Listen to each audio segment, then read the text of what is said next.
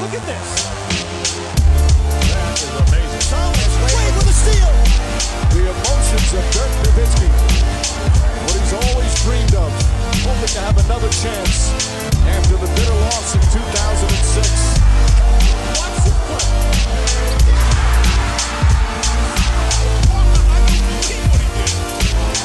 That is amazing. Schönen guten Abend, äh, meine Freunde.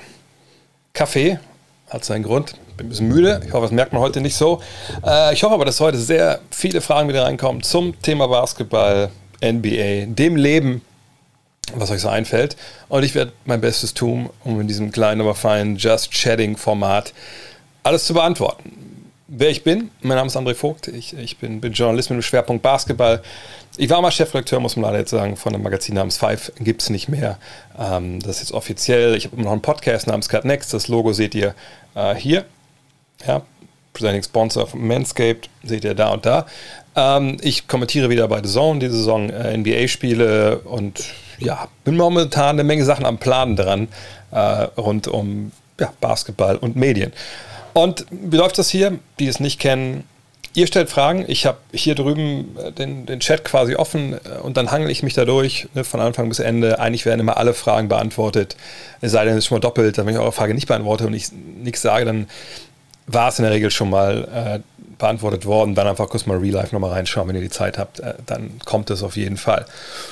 Ja, ansonsten brauche brauch ich nichts zu sagen. Ach doch, wenn ihr an irgendeinem Punkt dieses Videos glaubt, oh, also ich bin jetzt irgendwie reingeraten, diese Nummer, ich möchte aber auch gar nicht wirklich hier raus, könnt ihr gerne natürlich einen Follow da lassen und wenn ihr dann nach ein paar Minuten später überzeugt seid, dass sich sogar ein Abo lohnt, klar, gerne reinhauen. Ähm, wir haben es, ich habe es umgestellt jetzt vor, glaube ich, vor zwei, Wochen, dass ich nicht mal jedes Mal hier äh, Danke sage und den Namen etc., sondern dass ich das am Ende dann äh, geschl geschlossen mache. Zum einen, weil es viele andere doch irgendwie nervt, äh, zum anderen, weil das ja auch als Tonspur hochgeladen wird, noch als Podcast. Äh, und das, da kann ich schon verstehen, dass viele gesagt haben, so, Alter, es kann nicht sein, dass du da andauernd Danke sagst, ey, ich komme aus dem gar nicht ins, ins Flow rein. So, von daher, äh, nicht wundern, das kommt alles dann später. Ich habe sogar, glaube ich, ein Overlay gemacht, wo am Ende so ein Abspann durchläuft, aber frag mich nicht, ob ich das scharf geschaltet habe oder nicht, keine Ahnung. Ähm, noch was vorneweg, was ich sagen müsste? Nö. Eigentlich. Achso, vielleicht noch für alle, die auf YouTube schauen, das vergesse ich jedes Mal wieder. Äh, auch da natürlich gerne Follow da lassen, gerne die Glocke betätigen, ähm, damit ihr wisst, wenn neue Videos online kommen. Ähm, da gab es ja recht, auch relativ viel. So, fangen wir mal von oben an. Moin, moin, moin. Der hat ja immer zu Bezug genommen auf den, den Warzone-Stream von gestern. Äh, ich lege das mal hier rüber. Äh, da muss ich sagen, ja, haben wir gestern gemacht. Äh, der Co-Imp-Squad und ich waren online. Äh, zum ersten wirklich mal der ganze Squad. Also zwei haben gefehlt, aber kannst du jetzt zu viert spielen.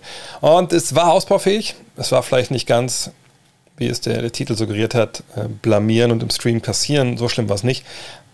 Stellenweise schon, aber stellenweise auch nicht. Ähm, Trotzdem würde ich nicht sagen, dass ich auf Battlefield umsteige. Also ich, Battlefield steigen wir auf jeden Fall um, wenn es kommt, aber erstmal jetzt mit NBA 2K. Hoffentlich morgen. Heute kam ich nicht dazu, weil ich einen halben Tag in der Reithalle verbracht habe. Fragt nicht. Fragt bitte einfach nicht. Äh, da könnt ihr allen fragen, nur nicht danach. Ähm, so, fangen wir mit euren Fragen. Ähm, nach den Simmons News von Vogue, wie lange glaubst du, müssen wir noch warten, bis wir Simmons bei einem anderen Team sehen und wer glaubst du leidet mehr, je länger die Situation anhält, Sixers oder Ben Simmons? Vielleicht kurz erklären, was die News sind von Adrian Wojnarowski, dem, dem Chef-Newsbreaker von, äh, von ESPN, wenn es um die NBA geht. Ähm, also ist wirklich jetzt die Situation wohl eingetreten, dass sie in Philadelphia mehr oder weniger wissen, okay, also wenn wir jetzt ins Trainingslager gehen und die beginnen am 3. Oktober, wenn ich mich ganz täusche, und wir haben Ben Simmons nicht getradet, dann wird er nicht auftauchen im Trainingslager und nicht mittrainieren und dann haben wir den Salat. So. Jetzt kann man natürlich sagen, ja gut, dann trade man einfach vorher ähm, und dann ist die Sache gegessen. Naja, so einfach ist es halt nicht. Also es ist ja nicht erst seit heute oder gestern so, dass klar ist, dass Ben Simmons A einen Trade will und B, er damit droht, nicht ins Trainingscamp zu kommen, sondern ne, diese Thematik, die schleppen ja Spieler und Franchise schon seit einigen Wochen jetzt mit sich rum.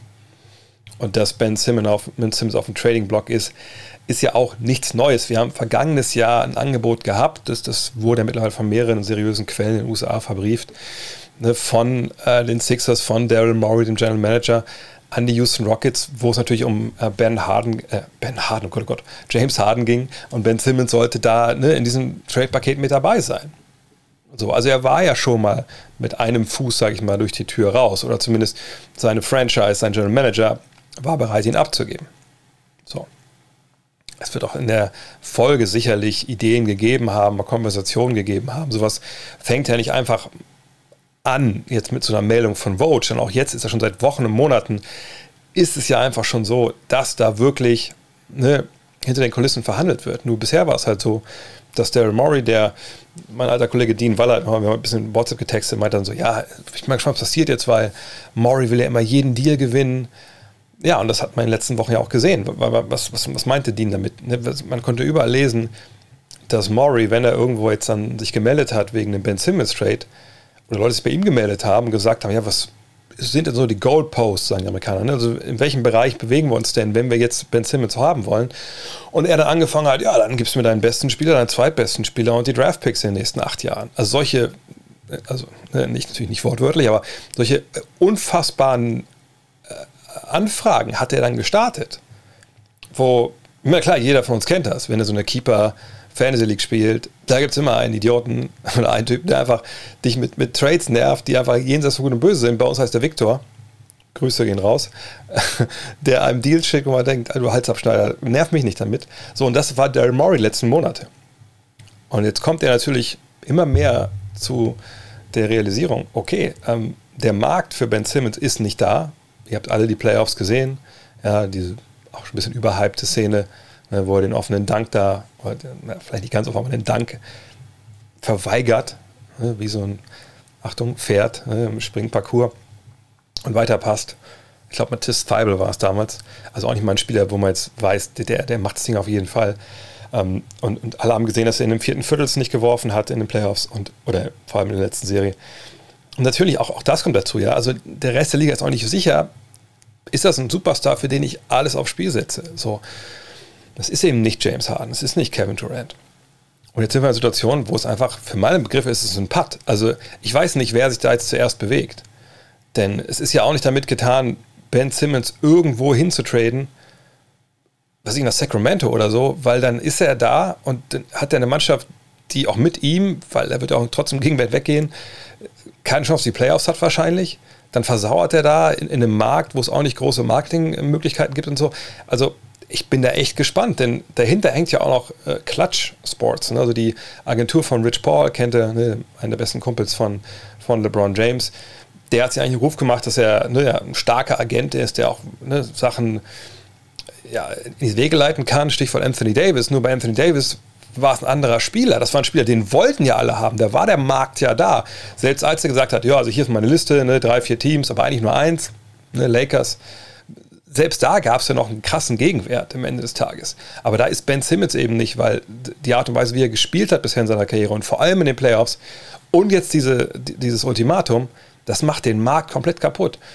Und ich weiß ehrlich gesagt nicht, wo das jetzt rauskommt am Ende. Ich, ich weiß doch gar nicht, was so für beide Seiten so jetzt diese Exit-Strategy ist. Also fangen wir mal bei, bei Ben Simmons an.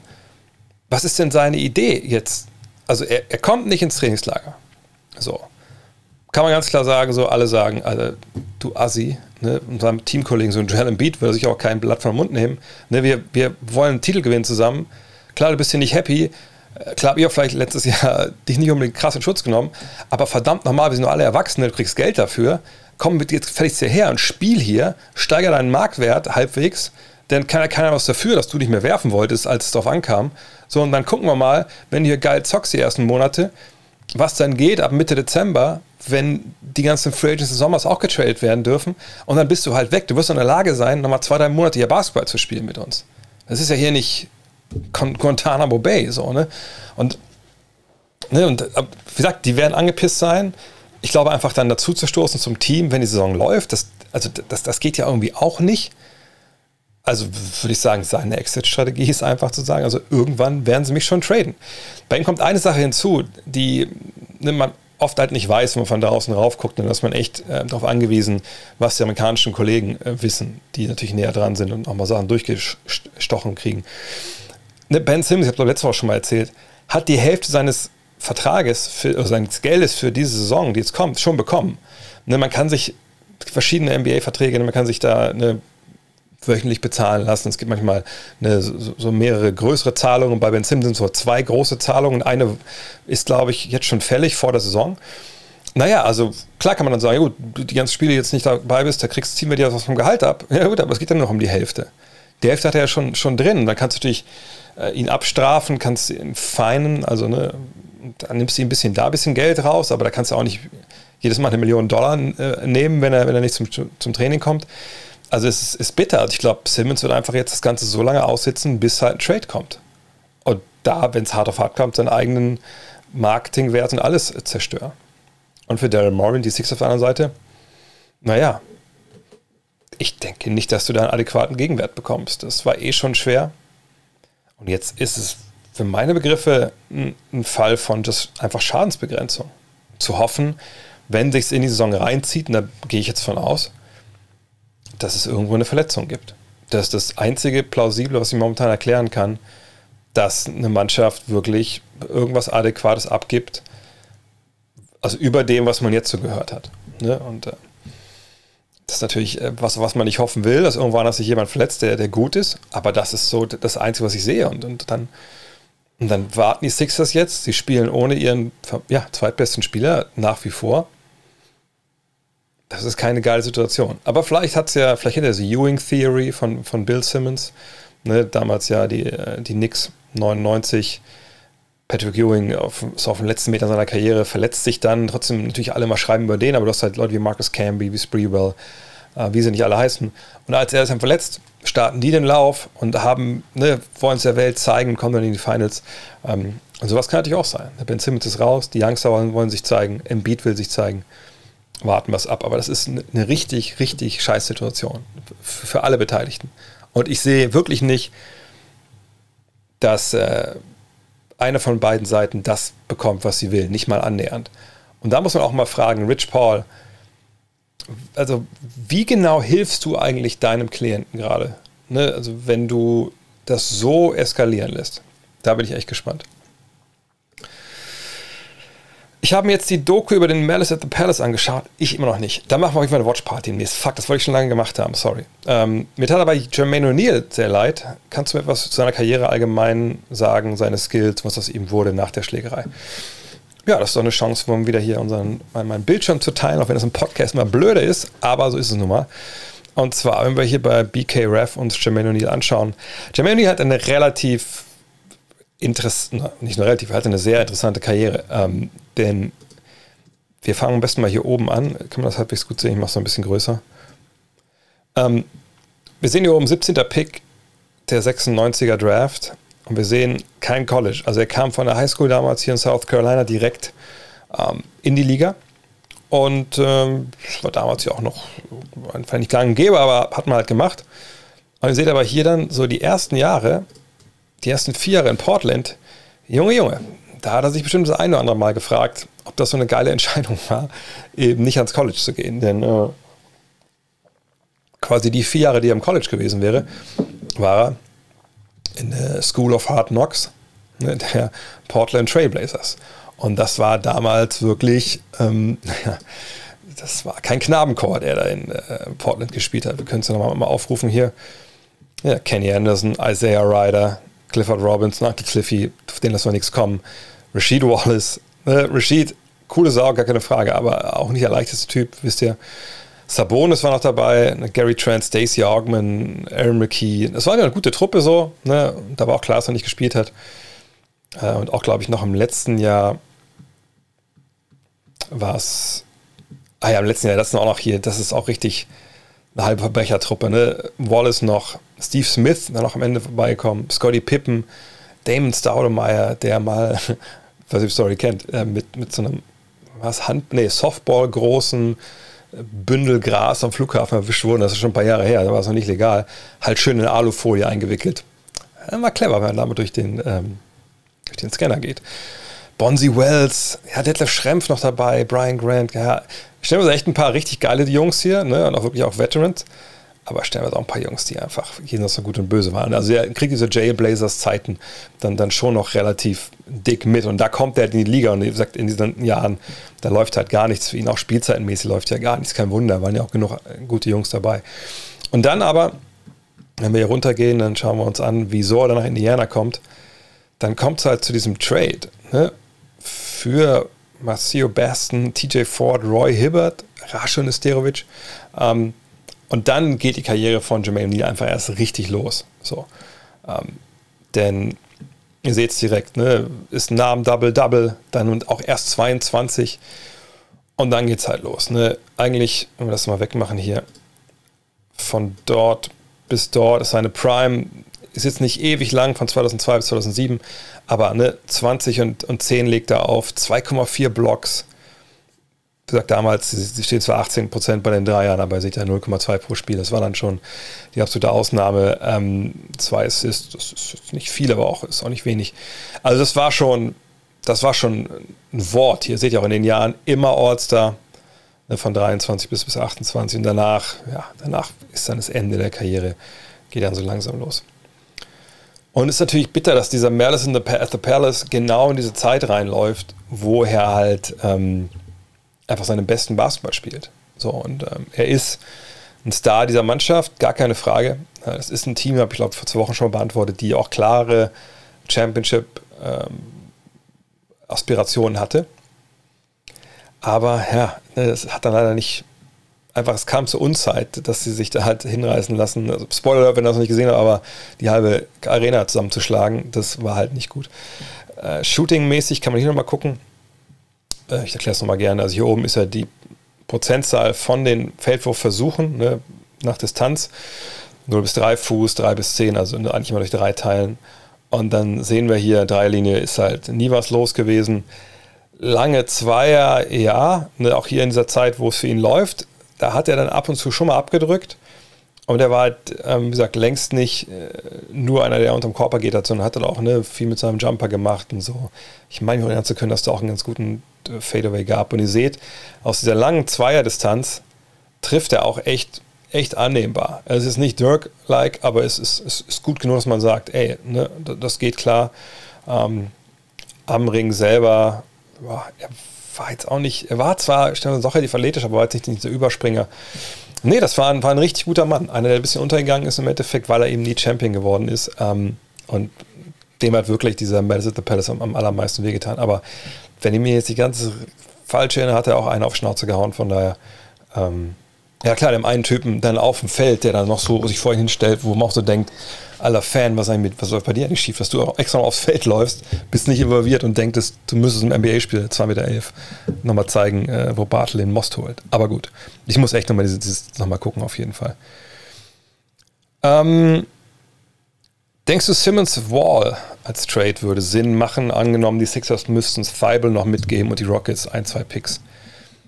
Also, wenn ich mir ähm, den Vertrag von John Wall hole, dann gebe ich überhaupt gar nichts mit in einen Deal mit rein. Dann muss der Gegner mir noch Sachen dazugeben. Ähm, ich weiß nicht, ob Feibel jetzt noch mitgeben müsste. Nee, nur für Kohle wahrscheinlich nicht. Also, können wir auch, glaube ich, außen vor lassen. Also, mit Feibel ist es äh, eine absolute Katastrophe von dem Deal, weil was, also Picks, Picks sind für die Sixers natürlich, kann man immer Picks gebrauchen, das ist nicht das Thema, aber die, die Sixers sind ein Team, was jetzt dieses Fenster hat, vermeintlich Meister zu werden. Ja, nicht nur, haben das Fenster, es ist nicht nur vermeintlich. Die müssen jetzt schauen, dass, dass sie die besten Jahre von Joel Embiid maximieren. So. Und das machst du nicht mit Picks. Ne? Und dann ist es auch nicht so, dass du die Picks nehmen kannst und dann jetzt jemanden traden kannst zu dir, der dann eine bessere Spieler mitbringt, denn der, den du ja tradest, für die besseren Spieler ist eben, ist eben Ben Simmons so. Ich kann aber kurz einmal hier nebenbei das Salary Cap Sheet der, ähm, der Sixers aufrufen, dann, dann glaube ich, wird ein bisschen klarer, was ich damit meine. So, wenn ihr das jetzt seht, dann seht ihr, ich mache es noch ein bisschen größer, dass, ähm, jo, nee, Furkan Korkmaz wollte ja nicht zeigen, so wichtig ist er nicht. Ähm, wir es hier jetzt sehen, da haben wir Simmons hier eine Menge Geld lang äh, unter Vertrag. Wir sehen noch mehr Geld kriegt Tobias Harris. So, jetzt werden natürlich viele wieder sagen, ah, guck mal, aber der, den kannst du doch traden. Da zwei Picks dran, so bla bla. Ich weiß ehrlich gesagt nicht, ob, ob er jetzt so den großen Markt hat für das Geld. äh, also da kriegst du, glaube ich, auch nicht dann zwei Mittelklasse-Spieler ne, für Harris plus Picks. Das, das wird nicht funktionieren. Ich glaube, die beiden hier, Harris und Embiid, sind quasi ne, vertraglich verheiratet. Die werden das zu Ende spielen. Und ne, Simmons ist halt der. Simmons, wenn du den tradest, ne, entweder für einen anderen Star oder für, was ich, für zwei Jungs, die gut sind. Ne, aber ansonsten hier hinter Danny Green und Danny Green könnte hier interessant werden, weil sein Deal nicht garantiert ist in der kommenden Saison, aber oder übernächsten Saison. Aber Curry, Korkmaz, ne, die verdienen alle kein Geld hier unten. Wenn du da Picks mit ranpackst, dann ist das trotzdem, wenn wir, jetzt bei Korkmaz sind, sind das trotzdem nur 5 Millionen. So plus Pick, die dann wiederkommen können. Roundabout so. Und so kriegst du ja niemanden, der, wirklich dich, dich weiterbringt. So. Also Picks sind, sind eigentlich, wenn es jetzt um, um Trades geht von, von Ben Simmons, relativ vernachlässigen. Es sei denn, irgendwer möchte dir drei, vier, fünf Erstrunden-Picks geben. Dann denkst du vielleicht drüber nach, aber selbst dann muss ja die Kohle irgendwie stimmen. Ähm, und, aber selbst dann, glaube ich, würde wahrscheinlich Maury eher Spieler präferieren über Picks, die, die jetzt helfen, mittelfristig. Aber gehen wir mal einfach auf, auf Simmons und Wall. Wie gesagt, ich würde das nicht machen. Auch wenn ich es wüsste jetzt, ich muss Thibault nicht mitgehen. Wir können auch vielleicht noch mal, heute mal, mal richtig, richtig Screenshare hier. Wir können auch mal zu Trade NBA gehen. So, das geht ja auch relativ schnell hier, klar. Äh, hier sind die Sixers. Ganz unten im Westen sind die Rockets. Hier haben wir Ben Simmons, sicherlich auch nicht die ersten, die das heute da durchgespielt haben. Und hier ist John Wall. Äh, kann sogar ganz gut sein, dass das einfach straight up geht. Wir versuchen das mal einfach hier. Nee, ist nicht. Ähm, okay, da muss ja noch ein bisschen was dran. 2,9 äh, Millionen müssten noch rüber. Okay, warte mal kurz. Also das können wir einfach nur mal vor Shits und Giggles machen wir das mal fertig hier. Thibault würde ungefähr für der Cola anreichen, äh, auch, auch Maxi. Das machen wir jetzt aber beides nicht. Äh, wir, wir machen einfach mal hier, komm, ihr kriegt, ihr kriegt, ich finde eigentlich Korkmatz besser. Ihr kriegt, ihr kriegt mal Korkmatz, weil ich glaube, der hat jetzt keinen Vertrag unterschrieben. Wenn ich mich nicht ganz täusche, der müsste eigentlich hier zu traden sein. Ne, Ach nee, der, der hat auch, auch, unterschrieben. Aber ihr seht, ist, also ich kann es auch mehr stehen lassen. Das Einzige, warum es jetzt hier nicht geht, ist, ähm, weil ähm, Bird Rights. Äh, Im Endeffekt kann das funktionieren, ne, wenn es dann die drei Monate rum sind, wenn ich es richtig verstehe, was da steht. Egal, jedenfalls so müsste ein Trade irgendwie aussehen. So. Und dann sage ich ganz ehrlich, ne, dann habe ich ja Ben Simmons gegen, gegen John Wall. Aber was, was bringt mir das? Was bringt mir das wirklich basketballerisch? Wenn wir uns mal anschauen, was was bei den Houston Rockets der Kollege ähm, Wall vergangenes Jahr gemacht hat. Dann kommen wir relativ schnell an den Punkt, wo wir sagen müssen, nicht viel. Na hier, 20,6 oder 21 und 7, okay. 6 Dreier, das sind 6 mehr als, als, als äh, der gute Ben Simmons versucht, okay. Aber äh, keine gute Quote, Zweierquote auch jetzt nicht wirklich geil ist jemand, der den Ball braucht, ist jemand, der dem Spacing auch nicht viel hilft, jetzt gerade für Embiid. Ne, ist das jetzt, würde er in einem Vakuum, sind die ein besseres Angriffsteam mit ihm als Ben Simmons? Sixers, dann würde ich sagen, ja. Aber alles in allem würde ich mich nicht dazu hinreißen lassen und sagen, die Sixers sind eine bessere Mannschaft, weil ähm, defensiv, jetzt kann man, wo sind wir denn hier? Sorry, Advanced hier da sieht man Defensive Blocks plus minus. Wie gesagt, das ist jetzt immer nicht der weiß letzter Schluss, aber es ist immer ganz gut, wenn man das hat und dann den Eye-Test nochmal rüberlaufen lässt. Dann sieht man, es ist halt nicht wirklich geil. So, ne? Es ist wirklich nicht wirklich geil. Ähm, auch Defensive Rating ist natürlich keine, ist keine Statistik für, für, jemanden, also keine individuelle, das ist eine Teamstatistik, aber man sieht, wenn er auf dem Feld war, ne, lief es jetzt auch nicht so geil für die Mannschaft. Aber vielleicht kann man sogar noch on-off mal anschauen nur mal zu gucken, wie ob der, der Effekt war, den er hatte auf die Rockets.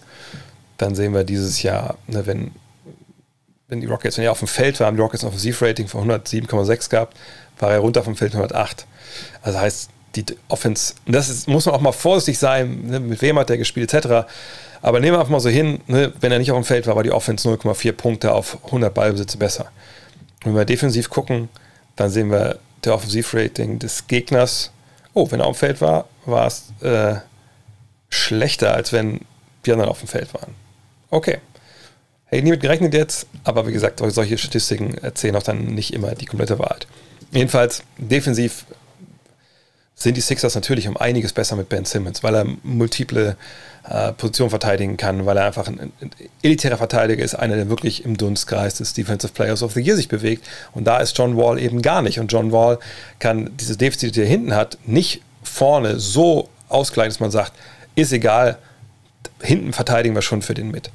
Und äh, John Wall ist auch jetzt, wenn wir ehrlich sind, ich will ihm da nicht zu nahe treten, aber da, da spricht ja, glaube ich, auch die Statistik eine klare Sprache, ist kein Winner ja, sein Highlight in den Playoffs war, dass er auf dem Tisch stand und sich gefeiert hat, weil sie, glaube ich, damals Spiel 6 gewonnen haben gegen die Celtics und Spiel 7 haben sie verloren.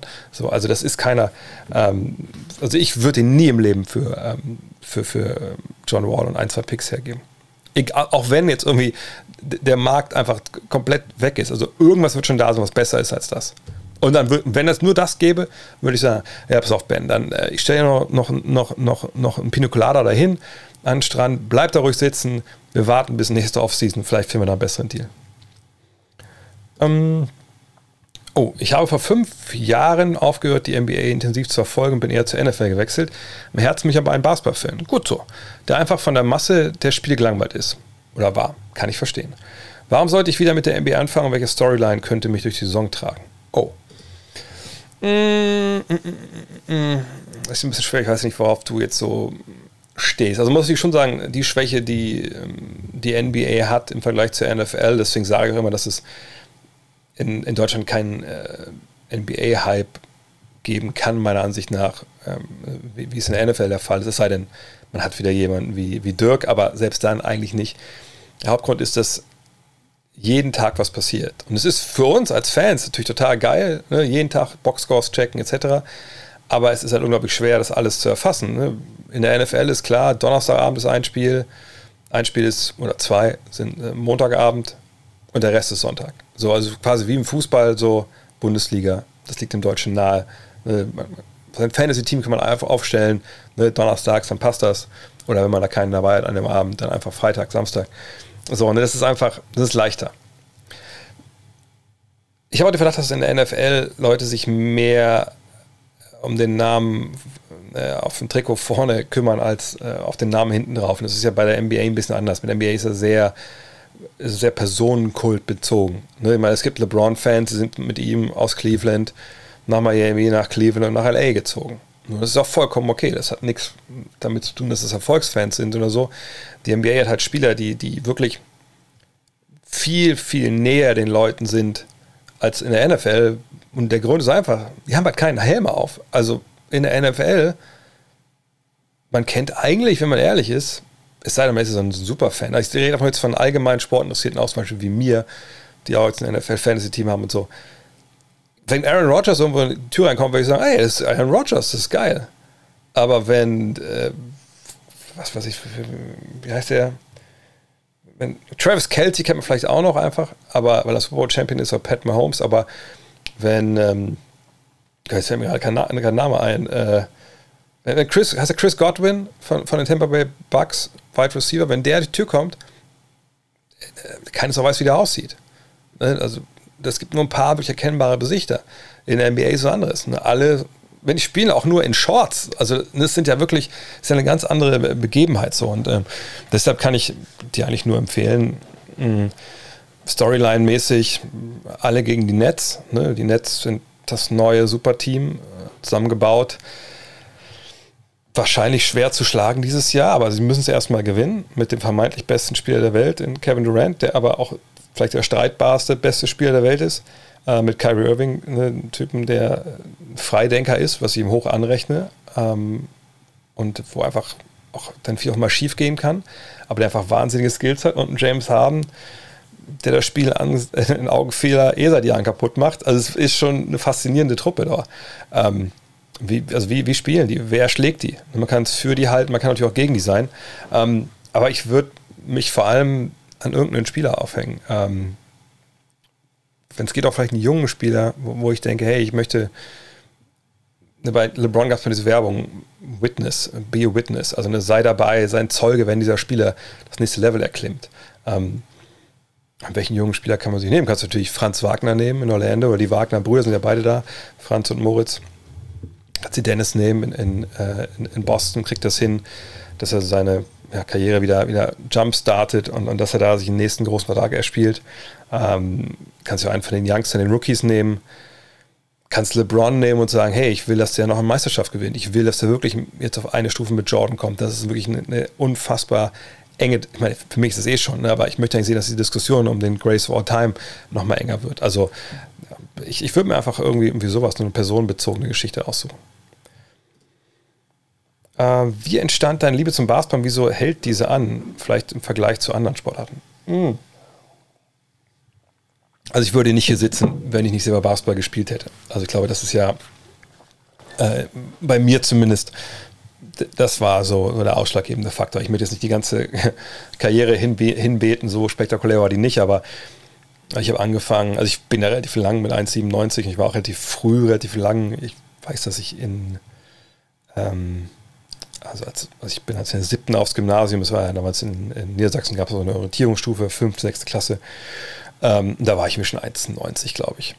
Und wir hatten einen Erdkundelehrer, der gleichzeitig Spartenleiter der Basketballer war im VfL Wolfsburg und ähm, der ist dann immer, ne, wenn ein neues Schuljahr losging, immer unten äh, über den Gang gelaufen, wo die siebten, acht Klässler waren und dann haben wir geguckt, hey, ist ja, ist ja ein langer dabei und dann mussten die aber direkt bei ihm bei der AG antanzen. So.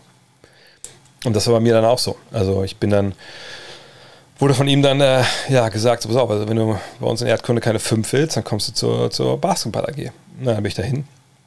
Fand es auch ganz cool. Ähm, und bin dann auch den Sommer danach dann äh, zum, in Verein.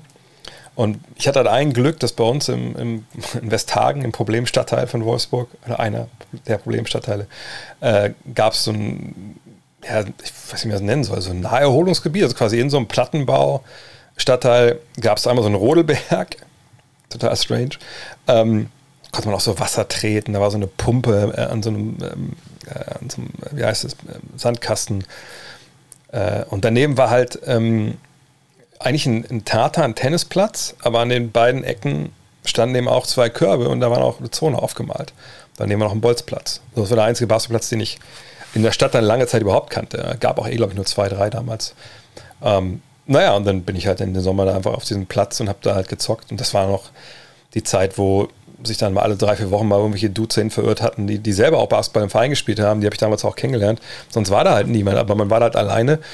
Und ich kannte das gar nicht. Ich hatte vorher Fußball gespielt, dass man alleine sich hinstellen kann, Sport machen kann. Ich meine, als willst du Fußball machen? Kannst du Ball gegen die Wand schießen immer wieder, okay, aber oder am Kopfballpendel trainieren, bis du bis du beim, bis bei Sport 1 beim Fußballstammtisch anfangen kannst. ähm, aber das, dass man verstehen kann und werfen und ne, Korbleger, Dank war damals ein großes Thema, wir probiert irgendwie immer, weil die Körper ein bisschen tiefer hängen, hängen da. Ähm, das war was ganz Neues und einfach auch so, sich da hinzustellen und so zu tun, so ab letzte Sekunde, während man wirft. Und das hat mir irgendwie, hat mich irgendwie gekickt und dann, dann habe ich im Verein angefangen und dann ging auch dann so ein bisschen diese Welle los. Das war 88, also es war noch vier, fünf Jahre vor eine Dream Team Europameisterschaft. Aber dann hat man sich dann halt, dann kam es ins Fernsehen, Jordan wurde größer in Deutschland, dann hat man sich da getroffen mit 20, 30 Leuten auf dem Freiplatz mit Mucke, mit Wassereis und das war einfach eine geile Zeit, fast sogar echt so die geilste Zeit in meinem Basketballleben, weil einfach man einfach so happy ist, weil man einfach was hat, ne, damals mit, mit 14, 15, 16, was sehr wenige hatten und einfach so eine krasse Community und, und einfach hat auch krass Spaß gemacht und man wollte einfach äh, viel mehr wissen und lernen über dieses Spiel, was ja auch immer noch so ein bisschen exotisch war.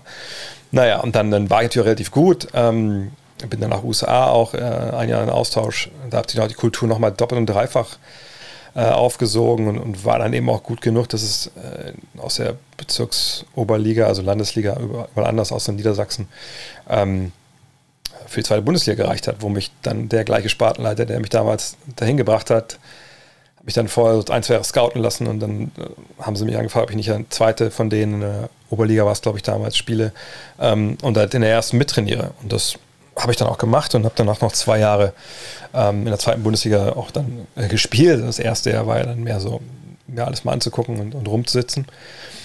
Und das war halt, das hat mich einfach so definiert selber und so gekickt und es gab nichts anderes in meinem Leben. Gut, Schule natürlich und, und Ausbildung, aber sonst gab es nichts anderes. Alles andere habe ich halt diesem Thema untergeordnet und auch nicht nur selber zocken, sondern auch eben Trainer, Schiri habe ich gemacht. Also ich wollte wie alles wissen, was mit diesem Sport zu tun hat. Naja, und das dass die NBA immer mit dabei war, so als, als dieser, dieser Leuchtturm, der so unglaublich weit weg schien. Weil damals, müsste, damals gab es ja kein Internet. Also wenn wir was über die NBA wissen wollten, dann musste ich mir halt jeden Tag am Bahnhof die USA Today, diese Tageszeitung kaufen, die konnten mir Boxscores durchlesen oder mal den ein, zwei Artikel, die da die Woche drin standen, die ein bisschen länger waren. Ähm, ich musste mir für damals 17 Mark ähm, am, am, am, Bahnhofskiosk so Sachen wie Sports Illustrated kaufen oder Inside Sports. Und, und, die waren ja dann schon einen Monat alt, also die waren ja schon, das war schon alles lange, lange passiert. Ähm, aber das war dann halt wirklich so was, was einfach, was ich mir reingefahren habe, was einfach so krass mich gekickt hat, dass mich das bis heute nicht los, loslässt. Und ähm, klar, irgendwann kommst du auch zu einem Punkt, wo du das einfach, wie soll ich sagen, das ist ohne das arrogant klingt, du verstehst es halt, du verstehst Zusammenhänge, ne, du bist damit drin. Ähm, ne, heute denke ich einfach, auch wenn ich selber natürlich nicht mehr im Verein spiele oder so, jetzt mit 47 ist auch ein bisschen zu spät, aber ich habe mir seit letztes Jahr den, was auch noch fehlt, ne, der Stream vom Court, den ich mir quasi direkt hinter der, hinter der Kamera ist, der ja bei mir im Garten gebaut habe, ähm, wo ich dann immer mittags auch meine Körbe werfen gehe, äh, wenn es nicht regnet und so. Das sind ja so Sachen, ich weiß auch nicht warum. Also ein Kumpel von mir, ein alter Kollege, hat mal, mal Bill Russell bei der EM in, in, Stockholm damals gefragt, weil er da war, was er glaubt, warum Menschen Basketball spielen, warum Menschen sich in der Halle stellen und eben 100, 200, 300 Mal werfen und nicht nur irgendwie Profis, die damit ihr Geld verdienen, sondern normale Menschen, wo man denkt, also was, warum wirfst du denn zwei Stunden auf diesen Korb, es ist, äh, kommt ja am Ende nichts bei raus. Ne? Also, wir reden zum Beispiel mit Oberligaspielern, Kreisligaspielern, solche Sachen. Und da hat er eine, eine coole Sache, dass er meinte so, ey, er erklärt sich das so, dass ne, wann immer dieser Ball durch den Korb geht, wenn immer du dieses, diesen Swish hörst und siehst, wie das Netz so sich bewegt, dass das dann immer so, das ist immer so ein kleines Erfolgserlebnis. Das ist immer so ein kleiner Sieg gegen dich selbst und gegen das Spiel und gegen den Wurf. Und ne, und das ist einfach, du weißt, es gibt keine per Perfektion, aber ne, du willst diese, diese kleinen Tröpfen, ne, Endorphin wahrscheinlich ist es, haben. Und das finde ich eine sehr, sehr plausible Erklärung. Und äh, vielleicht ist das auch eine Erklärung, warum ich von dieser Droge nicht, nicht wirklich loskomme, wenn, wenn ich ehrlich bin. Ähm, mm, mm, mm, oh, moin, moin, Kuro. Ich hoffe, du bist noch dabei. Habe ich jetzt gesehen, sorry. Müssen wir wieder zocken, Alter. Ähm, äh, hallo Dre, habe den League Pass. Welche Playoff-Serie oder einzelne Spiele würdest du dir zur Überbrückung bis zum Saisonende nochmal ansehen? Uh, schwierig. Bei mir ist es auch ein bisschen schwierig, weil ich so alte Spiele, wenn ich weiß, wie die ausgehen, ist es manchmal ein bisschen uninteressant. Ähm, allerdings gibt es natürlich äh, Spiele, ja, obwohl ich muss auch sagen, ist natürlich die Frage, was, was willst du jetzt? Willst du einfach irgendwie ein geiles Spiel sehen, ähm, was einfach mega abgeht und willst mitfiebern? Okay, dann äh, klar, da kannst du natürlich damals Spiel 7 in Oakland äh, dir reinziehen. Ähm, als, also ich will nicht spoilern, aber die Cavs gewinnen, werden Meister. Das war natürlich ein unfassbares Spiel. Du, du kannst dir, ähm, wenn du einfach geile Emotionen haben willst, das Spiel 6 angucken oder die ganze Finals-Serie 2011, sage ich ja jedes Mal eigentlich auf so eine Frage. Ähm, aber wenn du so ein bisschen auch vielleicht zurückgucken willst, ein bisschen lernen willst darüber, wie, wie warum Sachen heute immer noch oder Teams oder Spieler heute immer noch so, so krass im, im Fokus stehen oder immer noch so, so, so, ne, so, so hochgehalten werden, wie zum Beispiel die Spurs ne, von 2014. Dann guck dir mal die, die Finals 2014 an. Ähm, guck dir mal äh, die Bulls an aus den 90ern mit der Triangle Offense, genau wie die Lakers. Julius Schubert hat da gerade ein Video, glaube ich, drüber gemacht. Oder zumindest irgendwas hat, auf, hat er aufgepostet auf, äh, auf Instagram äh, mit so einem Triangle Offense Angriff der Lakers. Ne, sowas. Aber bekannte Teams, ich weiß nicht, wie weit der League Pass zurückgeht, ehrlich gesagt. 86 Celtics kann man sich gerne nochmal angucken, natürlich. Ähm, oder generell einfach mal Spiele gucken aus ganz anderen Zeiten ja, 70er, 80er Jahre. Ähm, weil man wundert sich manchmal, wie sehr sich das Spiel verändert hat. Und, und das, das hilft einem wirklich auch Sachen vielleicht einzuordnen über die Jahre. Ähm, mm, mm, mm, welche Trades könnten denn passieren und welche würden deiner Meinung nach Sinn ergeben? Ich glaube nicht, dass wir großartig Trades sehen werden, jetzt bis die Saison losgeht. Es kann immer passieren, dass es irgendwo eine Verletzung gibt. Ähm, und dann können Teams äh, die Veranlassung sehen, jetzt nochmal nachzubessern. Klar, das passiert, aber was ich eben schon mal erwähnt habe und jetzt eigentlich jede Woche immer sage, bis Mitte Dezember ein Drittel der Liga hat im Sommer neue Verträge unterschrieben und ähm, wenn die nicht getradet werden können, dann wird es mal ein bisschen schwierig, ne, dann auch einen guten Trade hin, äh, einzubekommen. Aber man muss ja überlegen, dass die General Manager im Sommer natürlich ne, die Draft hatten, Free Agency hatten und eigentlich, und auch natürlich die Chance zu traden. Also das war ja alles da. So. Und ähm, man ist ja dann irgendwann zum Schluss gekommen, wahrscheinlich, okay, ja, cool. Also, ne, natürlich jeder, jedes Team so mit, mit, mit seinem Level Anspruch, den man so hat. Aber man wird Schluss kommen sein, okay, so, das passt.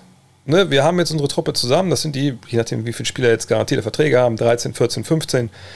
Wir haben noch ne, ein paar Exhibit 9, 10, Two-Ways, ne, also Spieler, die so weniger Geld bekommen, sage ich mal, und dann auch ein bisschen G-League vielleicht spielen. Und äh, alles klar. Jetzt gehen wir erstmal in die Saison. Jetzt, jetzt haben wir erstmal Planungssicherheit und dann schauen wir weiter. So, und, und dann schauen wir weiter. Das sagen sich auch alle 30 Teams wahrscheinlich. Nur, es ist ja, passiert ja nichts. Also, irgendwie sagt, irgendwie verletzt sich jetzt oder, oder geht in eine Rente unvermittelt. Aber jetzt heute ging JJ Reddick jetzt in Rente, aber das ist, das, der war jetzt ja nicht in einem Kader irgendwo. Das, das hat jetzt keine Auswirkungen. Ähm, aber in der Regel wird es jetzt nicht so sein, dass da irgendwer noch einen unbedingten Trade macht. Ähm, weil auch mal zwei Seiten dazugehören, die beide denken, okay, jetzt muss was passieren. Eine Sache wie Ben Simmons ist die große Ausnahme, vergangenes Jahr James Harden. Da ist ja auch was passiert. Ne? Da ist wirklich, hat einer gesagt, fickt euch alle, ich habe keinen Bock mehr hier zu spielen.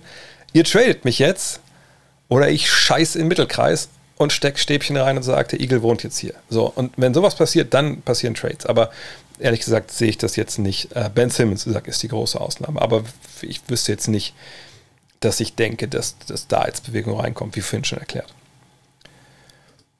Hm, welcher aktuelle Spieler würde deiner Meinung nach in Zukunft einen guten Headcoach abgeben?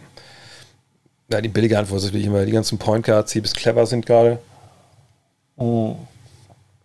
Ähm, so einer wie Jalen Brunson zum Beispiel, wo er natürlich dann ein paar Jahre spielen wird. Äh, das wäre auf jeden Fall jemand. Äh, Jared Dudley ist jetzt gerade ne, auf einen Assistant Coach Posten gewechselt bei den, bei den Mavs. Der obwohl er eigentlich gesagt hat, er will ganz gerne GM werden, aber als GM ist natürlich auch sehr, sehr vorteilhaft, wenn du erstmal im Coaching ein paar Erfahrungen gesammelt hast, weil am Ende des Tages bist du als GM in vielerlei Hinsicht auch nur ein Coach im Anzug. So, wenn du keine Ahnung hast davon, wie das Trainergeschäft läuft, wie, wie willst du dann äh, bewerten, ne, was dein Coach eigentlich für eine Arbeit macht. So. Ähm, ansonsten schwierig. Also die richtig geilen Typen, in der Regel sind natürlich dann eher ähm, wenig geile Coaches. Ne, siehe, siehe so Magic zum Beispiel damals bei den Lakers. Ähm, Jordan hat es gar nicht probiert, auch vollkommen zu Recht. Ähm, ich bin ein bisschen schief, oder? Ähm, Larry Bird damals war nice, aber Larry Bird war mehr so der, der CEO damals in Indiana. Hat dann nicht unbedingt ähm, wirklich so die X's und O's alles alleine gemacht. Rick Carlisle war damals sein Assistant. Ja, fällt mir schwer, jetzt gerade wirklich immer irgendwelche Namen zu nennen, aber in der Regel nur die spielintelligenten Dudes.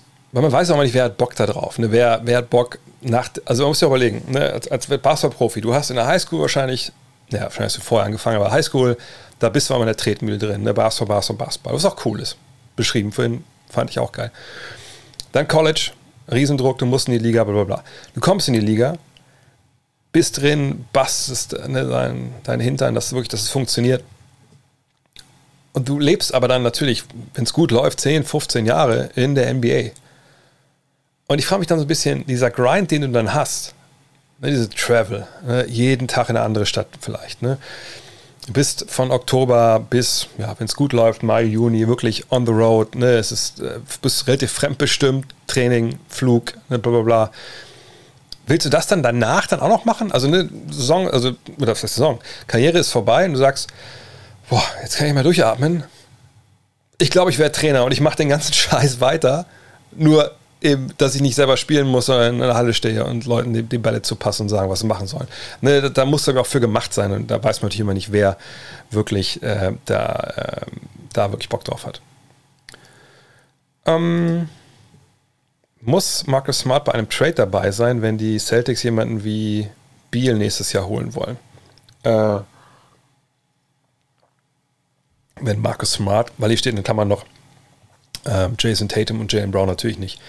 Also wenn du denkst, du kriegst ähm, Bradley Beal für ein Paket, wo Marcus Smart der beste Spieler ist von den Celtics, dann kannst du den Hörer auch einfach liegen lassen. Also da brauchst du nicht mal den Finger in die Wahlscheibe zu stecken. Also da, da verschwendest du, glaube ich, nicht nur die Zeit von dir selbst, sondern auch die von, wie heißt der, Tommy Shepard, glaube ich, ne, in, in Washington. Ja, also Träume von Bradley Beal per Trade können, kann man nur realisieren, für meine wenn Jalen Brown dabei ist. Oder Jason Tatum, aber ich denke, wenn man sich entscheiden müsste, auf Seiten der Celtics, dann wäre es sicherlich Brown, der dann so im Deal mit dabei ist. Ähm, aber ähm, Marcus Smart ist da niemand auf dem Level, der da Begehrlichkeiten weckt, dass man jemanden wie Beal abgibt. Gibt es einen Grund außer Faulheit, dass KD nicht mehr trainiert ein Muskelpaket wird, wäre defensiv nochmal dominanter? Ich glaube nicht, dass es Faulheit ist. Also es gibt natürlich auch ganz verschiedene Typen, äh, was so ja, den, den Körper angeht, an so Veranlagungen. Ähm, ich weiß jetzt nicht, was die, die Fachtermini sind, äh, Hard Gainer oder äh, wie, wie, ich glaube, es einen anderen Fachbegriff. Boah, ich habe mal Sport studiert, müsst ihr eigentlich wissen.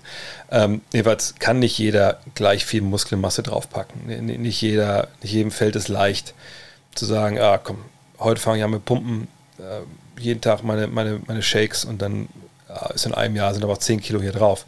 Das geht einfach nicht bei jedem. So. Ich denke, Kevin Durant, wenn man seinen Körper halt sieht, dann, dann sieht man auch, dass da eine Menge passiert ist, ne? auch gerade von seinen College- oder Highschool-Tagen. Aber man sieht eben auch, finde ich, dass sein Körper nicht dafür gemacht ist. Das wissen wir jetzt, ja, also schon gesagt, also schon mal Sport studiert, aber, aber A, nicht zu Ende und B, heißt das noch lange nicht, dass ich jetzt weiß, wirklich, das ist wissenschaftlich erwiesen, was ich da jetzt erzähle, aber ich für mich selber habe auch, man natürlich auch immer so ein bisschen drauf guckt, so ein bisschen Spiel auch mal sich anschaut, gerade junge Spieler, so Scouting-mäßig.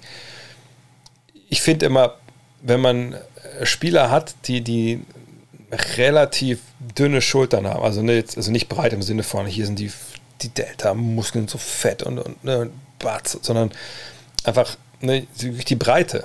Wenn die nicht da ist, da, ehrlich gesagt, kenne ich kaum einen Spieler, der wirklich dann aber trotzdem ne, da fleischig rumläuft. So. Und, und bei Kevin Durant ist ja wirklich so, also ich denke mal, ich weiß nicht, wie breit die wirklich sind, aber das ist ja wirklich, das sind nicht die Schultern, wo ich denke, da kommt viel, viel, viel Muskulatur drauf.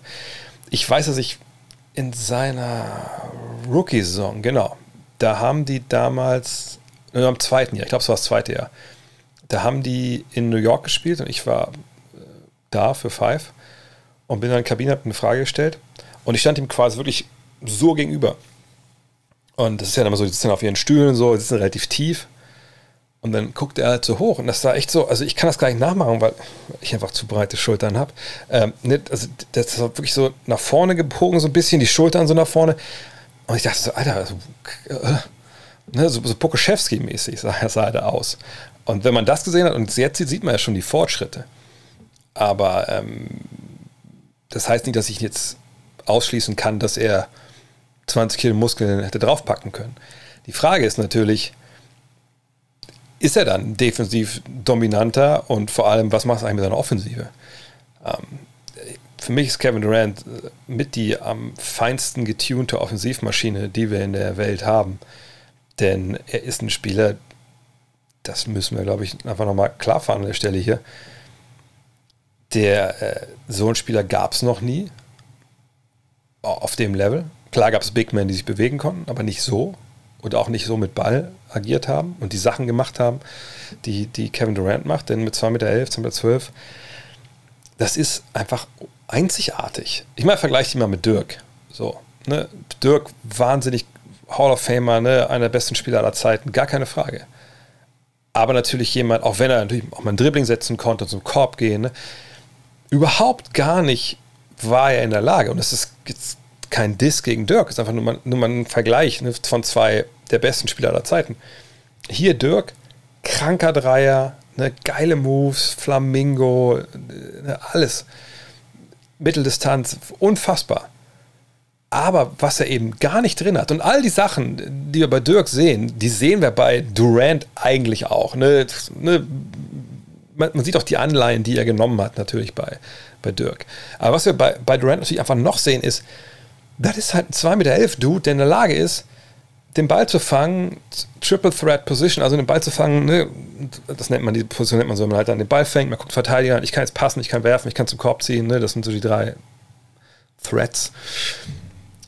Und der kann das, der kann der fangen, der, der gibt dir die Fakes, der, der, setzt ein hartes Dribbling, der cross dich und du gehst in die eine Richtung, der geht in die andere und geht zum Jumper hoch, butterweich in einer Bewegung. Also, ich meine, das sieht man einfach nicht von Leuten mit seiner Länge. Und äh, wenn wir jetzt sagen, hey, da müsst ihr mal richtig Muskeln draufpacken, ich weiß nicht, ob dann diese Feinmotorik so da wäre, ne, wenn wir wirklich davon reden, dass wirklich, das mal wirklich beeft so. Und defensiv, wo genau soll ihm das denn eigentlich helfen? Ähm, also so die richtig muskelpackten Typen im Low Post, ja, wen haben wir denn da denn noch? Ähm, Embiid?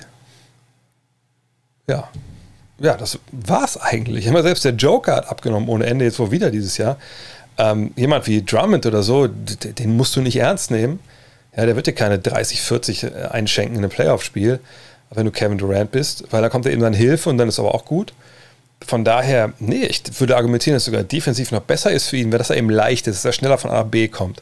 Ähm, und natürlich auch die ganze Verletzungsgeschichte. Jedes Kilogramm, was du weniger drauf hast, solange du natürlich nicht voll der dürre Typ bist, der einfach diese, der, keinem Band irgendwie eine Muskulatur äh, mit auf den Weg gibt, die sie, die sie stützt, so, ähm, ne, denke ich, ist es auch besser für deine Knochen mit der Länge, wenn du einfach da, ähm, ja, wenn du da einfach ein gutes Kampfgewicht hast. Und ich denke, das hat er. Also wäre schlimm, wenn er da was liegen lassen würde, aber ich, ich denke es einfach nicht. Was aus deiner Sicht das vielversprechendere Duo für die Zukunft? Tatum oder Brown oder Zion und Ingram?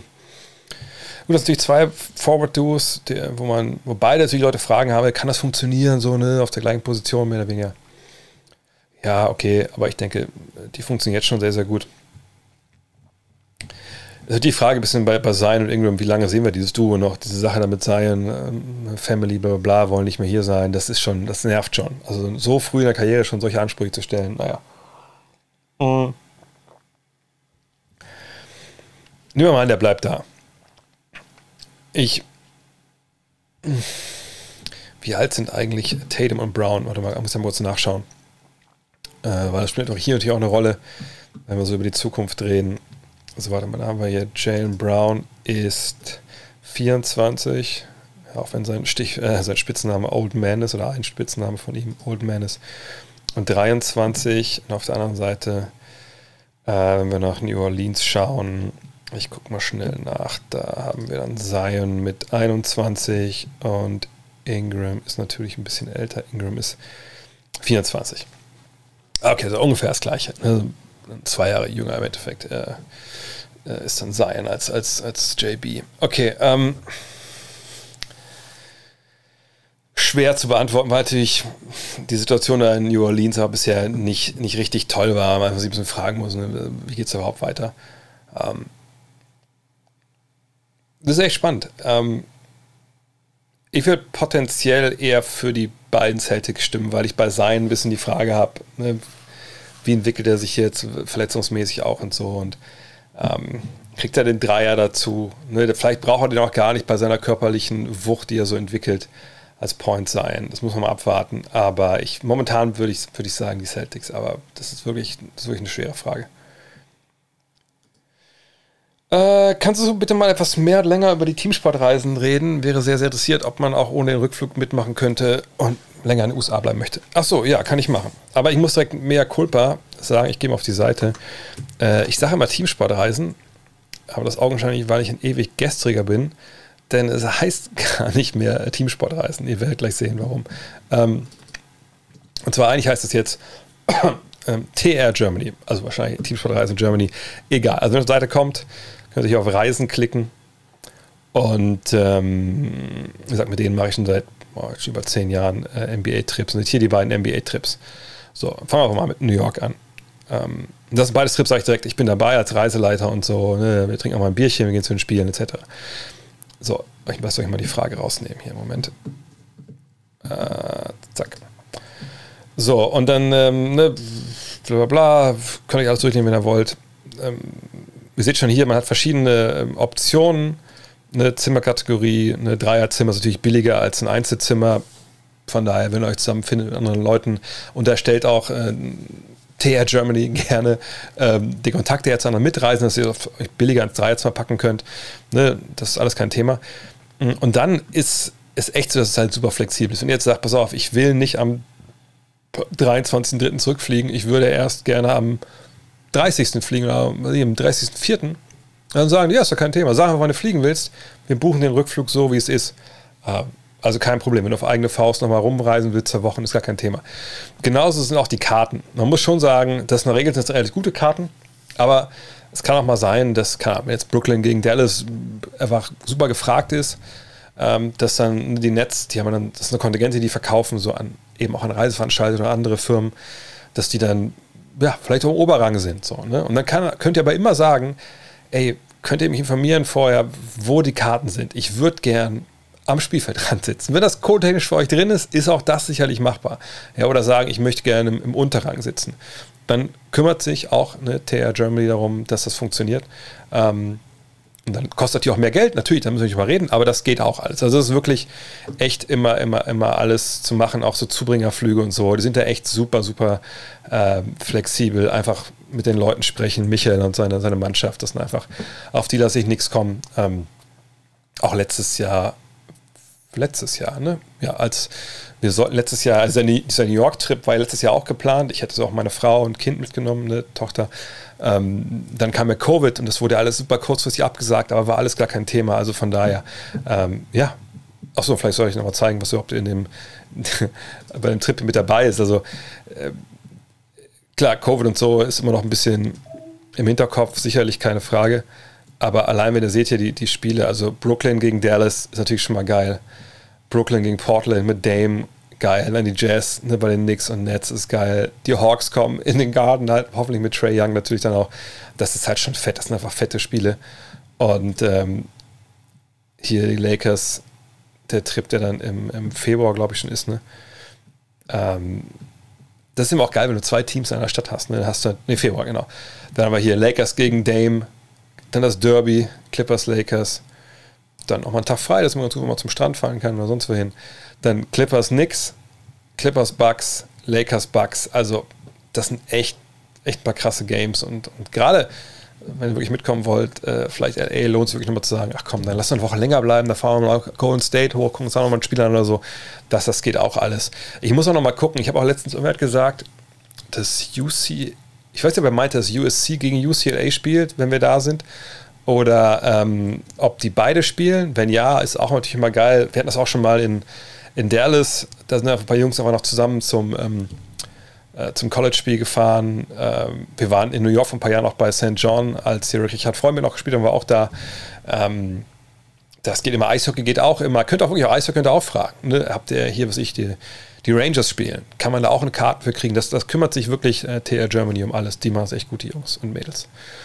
Ähm, mm, mm, mm, Ach, noch jemand hier äh, zum Spielreisen. Äh, die Trips sind draußen und sehen beide interessant aus. Dankeschön. Welchen würdest du besonders empfehlen und wie sieht deine Art Arbeit auf den Reisen aus? Ja, bei mir hat es natürlich jetzt einiges geändert ohne Five. Also früher war es natürlich so, wenn ich hingefahren bin, dann wusste ich immer, okay, das ist jetzt aber auch Großkampftag, da müssen Sachen mitkommen für Five. Ähm, also bin ich zum Training gefahren, oft ne, äh, zum Shootarounds etc. Leider kriegt man da relativ wenig immer dann so mit, aber ja. Und natürlich war ich immer gerne in Dallas, weil da kennen die einen, da haben die auch, sagen wir, da haben die mehr Respekt vor allem als vielleicht in New York oder so, weil du Dude aus Deutschland bist. Weil, sagen wir mal ehrlich, vier Fünftel von den deutschen Journalisten, die in New York zu einem Spiel gehen, sich akkreditieren lassen, die sind da, um so ein bisschen sind wir ehrlich, der trägt, glaube ich, keinem Kollegen zu nahe. Die machen halt Urlaub. So, die fahren dahin, die haben Urlaub, so, die haben einen Presseausweis und die arbeiten, was weiß ich, für eine Zeitung hey, ich wollte immer schon zur Nix gehen, zur Nix, ist ja auch vollkommen okay. Nur natürlich merken dann die Kollegen aber auch, ja gut, dann kommen wir die Deutschen oder kommen, was ich, die Franzosen oder die Italiener, das ist ja bei allen Ausländern so, die nicht aus den USA kommen. Dann kommen die nach New York, die stellen sich damit hin, alibimäßig halten sie einen Rekorder hoch. Aber ob die was drüber geschrieben haben, keine Ahnung. Und selbst wenn, what ifs. So, ne? Und ich bin eigentlich, äh, sagt, ja, kann man mit dem und dem sprechen, so. dann sagen die in der Regel so, Alter, ich, wer bist du denn, Alter? 5, 4, 5, 6, keine Ahnung, was, was soll das sein? So, ne? Und in Dallas war es ja, ist es ja immer geiler, weil die wussten natürlich seit Jahren auch über Dirk, hey, der, die sind gut. Ne? Das war nicht nur ich, der von der Five kam. Äh, da haben wir immer gute Sachen bekommen. Ähm, aber jetzt sind wir natürlich nicht in Dallas, von daher, ich werde schon versuchen, wieder, jetzt auch ohne Five O-Töne zu sammeln. Äh, einfach für, ja, je nachdem, wofür ich dann arbeite. Vielleicht auch mal für The Zone oder so, keine Ahnung. Da müssen wir mal schauen, ähm, ob da Sachen gewünscht sind. Ähm, aber in der Regel ja, versuche ich zum Training zu gehen, zu den Shootarounds zu gehen. Aber muss man auch sagen, jetzt ohne Five, ich muss ja keine Layouts mehr redigieren, ich muss keine Geschichten schreiben. Also sei denn irgendwas hat sie bis dahin getan. Dann mache ich auch Urlaub für die ganzen Kollegen. Aber ich werde schon gucken, dass ich natürlich auch für den Podcast natürlich Sachen rankriege. Sean Marion hatte ich damals ja schon Ewigkeiten her auch im Podcast. Das war natürlich sehr geil. Ähm, aber auf jeden Fall wird es auch genug noch, äh, denke ich, genug Zeit bleiben, auch mit euch mal ein Bierchen zu trinken. Also die Frage, bis was mit da mit Covid und so ist, aber irgendwo draußen wird man sich hinsetzen können. Ach so, welcher, welchen Trip ich besser finde.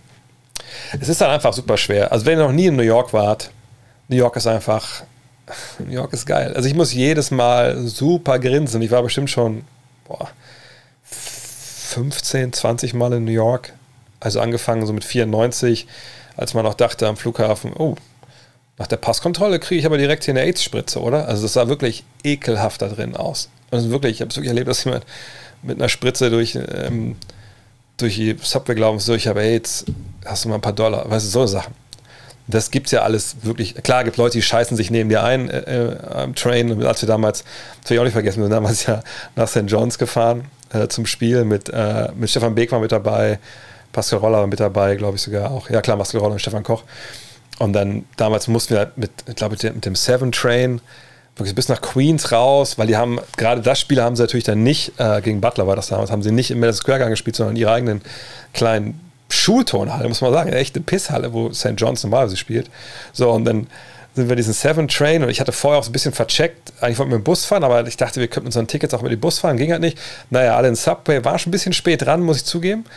Und dann ähm, hat man schon so gemerkt, so Stefan und Stefan waren schon ein bisschen so, oh, Dre, ich dachte, du wärst der Reisleiter. Ich so, Alter, macht mich hier nicht an, ne? Und dann sitzen wir alle oder stehen alle in diesem Subway und ein Typ sitzt da halt so, so pennt halt und kotzt sich irgendwann halt so komplett von oben bis unten ein. Ich so neben Stefan Beck und Stefan Koch. Und ich so, um Gottes Willen. Und das fing an zu stanken. Ich meine, wenn ihr schon mal in New York war, dann wisst ihr, dass auch jetzt nicht die Mega-Story ist so, ne? Aber es war halt geil. So was wirklich New York pur. Ähm, also, aber New York ist natürlich als Stadt ist unfassbar geil. Ich meine, im Februar, äh, März, wenn wir da sind, das kann dann auch noch ein bisschen kalt sein, ne? da würde ich mal aufpassen.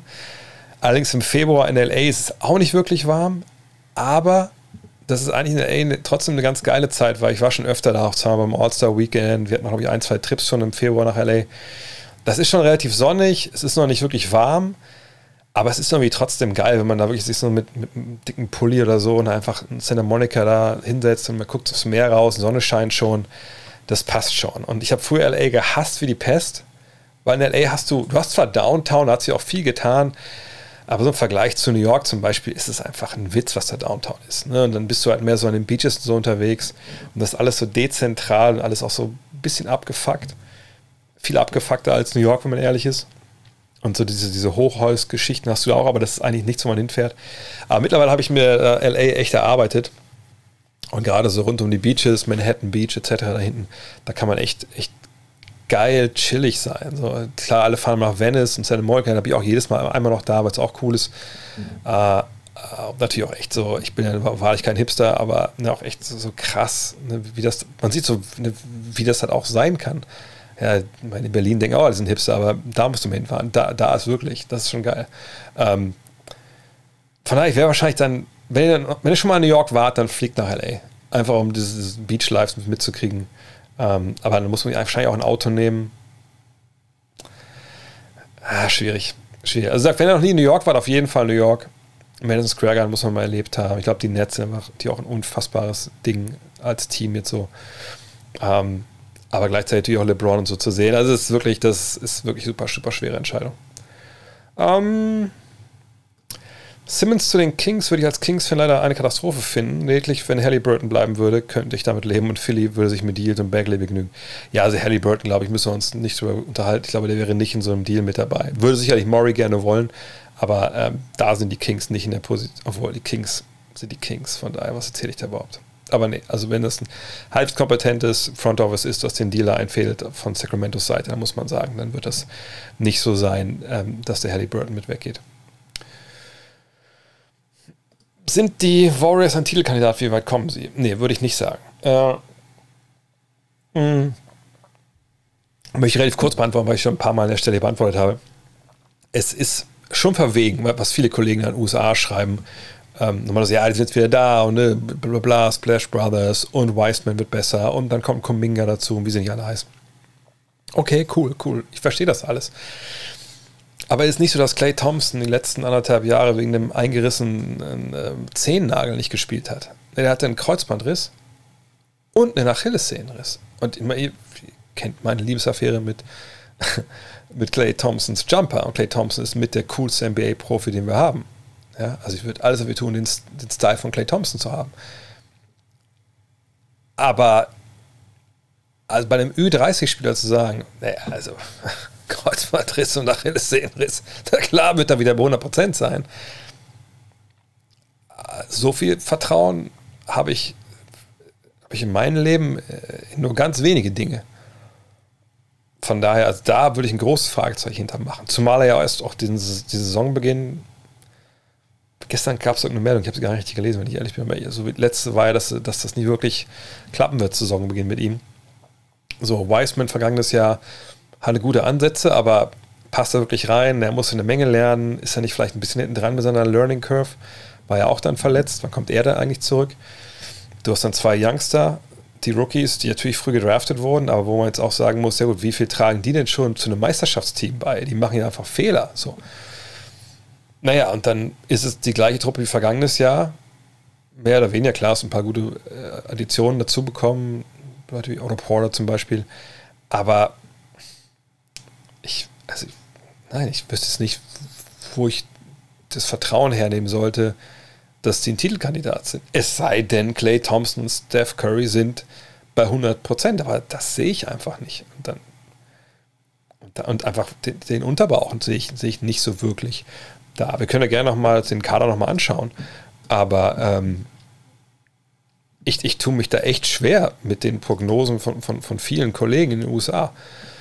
Denn ähm, hier ist ja der Kader. Ich, obwohl ich kann einfach hier mal einmal zu, zu den. Das ist übrigens eine Seite, die auch immer Sinn macht, sich, sich aufzurufen. Oft vor der Saison ist eben hier von, den, von ESPN. Bei jedem Team kann man so über Depth Charts dann hinkommen zu ja, diesen Aufstellungen. Wer startet eigentlich und wer sind die, die Backups dahinter und so. Und dann sehen wir hier: Curry, Wiggins, Porter, Green, Wiseman ist erstmal out. Ja. Okay. Ähm, sagen wir mal, ähm, keine Ahnung, sie wollen komplett auf Sieg spielen und sagen, Curry, äh, Thompson, Wiggins, Porter und Green. Das ist natürlich eine fähige Aufstellung, so, aber auch sehr klein. Ne? Dann seht ihr hier Wiseman, Looney. Ja, Looney ist immer noch da, natürlich auch, auch solid, aber auch keiner, der jetzt alles umreißt. Dann hast du Igodala zurück. Ja, Igodala ist ja auch einfach jetzt ein Schatten seiner selbst. Der ist wahrscheinlich, wahrscheinlich mehr äh, welche Angel Investments machen da im Silicon Valley als Passport spielen. Jordan Poole hat sich gut gemacht, aber ist immer noch jung. Hey, hier Kuminga, ähm, Damian äh, Lee, äh, Moses Moody, Bielica, das kann das sind alles brauchbare Jungs, aber ich sehe da einfach nicht die zwei, drei Superstars, die du brauchst, um Meister zu werden. Und, und von daher, ich denke, sie können in die Playoffs kommen ohne Play-in-Tournament, aber für meine Begriffe ist das das höchste der Gefühle. Ähm, Klar kannst du immer Glück haben in der ersten Runde mit Verletzungen oder so. Aber ähm, das ist eigentlich alles. Kann es Strafen seitens der NBA für Simmons geben? Ähm, ja, natürlich, man, man kann ihn suspendieren, aber was, also, was bringt das denn? Ne, das ist ja quasi das gleiche in Grün. Klar kann man äh, irgendwie, äh, irgendwie Strafen, Strafenkatalog äh, ausreizen, aber darf nicht vergessen, dass natürlich aus dieser Strafkatalog wird ja in Collective Bargaining Agreement zwischen Liga und, und Spielergewerkschaft gemeinsam verhandelt. Und äh, es gab auch schon Fälle, dass irgendwie Strafen zu hoch angesetzt wurden, dass das dann die Spielergewerkschaft auf den Plan gerufen hat, etc. Also die NBA wird wahrscheinlich versuchen, hinter den Kulissen irgendwie einzuwirken. Aber am Ende des Tages, ich meine, überlegt jemand wie Steve Francis hat sich, hat sich rausge, klagt im Sinne von, dass er am Klagen war, dass er da nicht spielen will, dass er die Grizzlies ihn dann äh, nach Houston getradet haben. Ähm, ist, ist auch nicht. Außerdem, ich sag mal so, ich habe wirklich keine Sympathie für die Aktion von Ben Simmons. Aber wie oft haben wir es zuletzt schon erlebt, dass Vereine gesagt haben: Pass auf, Spieler A, wir brauchen dich eigentlich nicht mehr, wir würden dich gerne traden, aber wir haben noch keinen Deal wir wollen aber auch nicht riskieren, dass du dir was tust. geh doch mal Trainingsgruppe 2 und du spielst jetzt nicht mehr. Ich weiß, also ich kann mir erinnern, dass das mit Attest natürlich mal passiert ist, das war mit Iverson auch passiert. Wir haben letzte Saison auch da Beispiele gesehen. Von daher, ähm, ich wüsste doch gar nicht, warum man Ben Simmons dafür großartig bestrafen sollte. Teams machen das ja eigentlich auch. Also ich finde es nicht gut.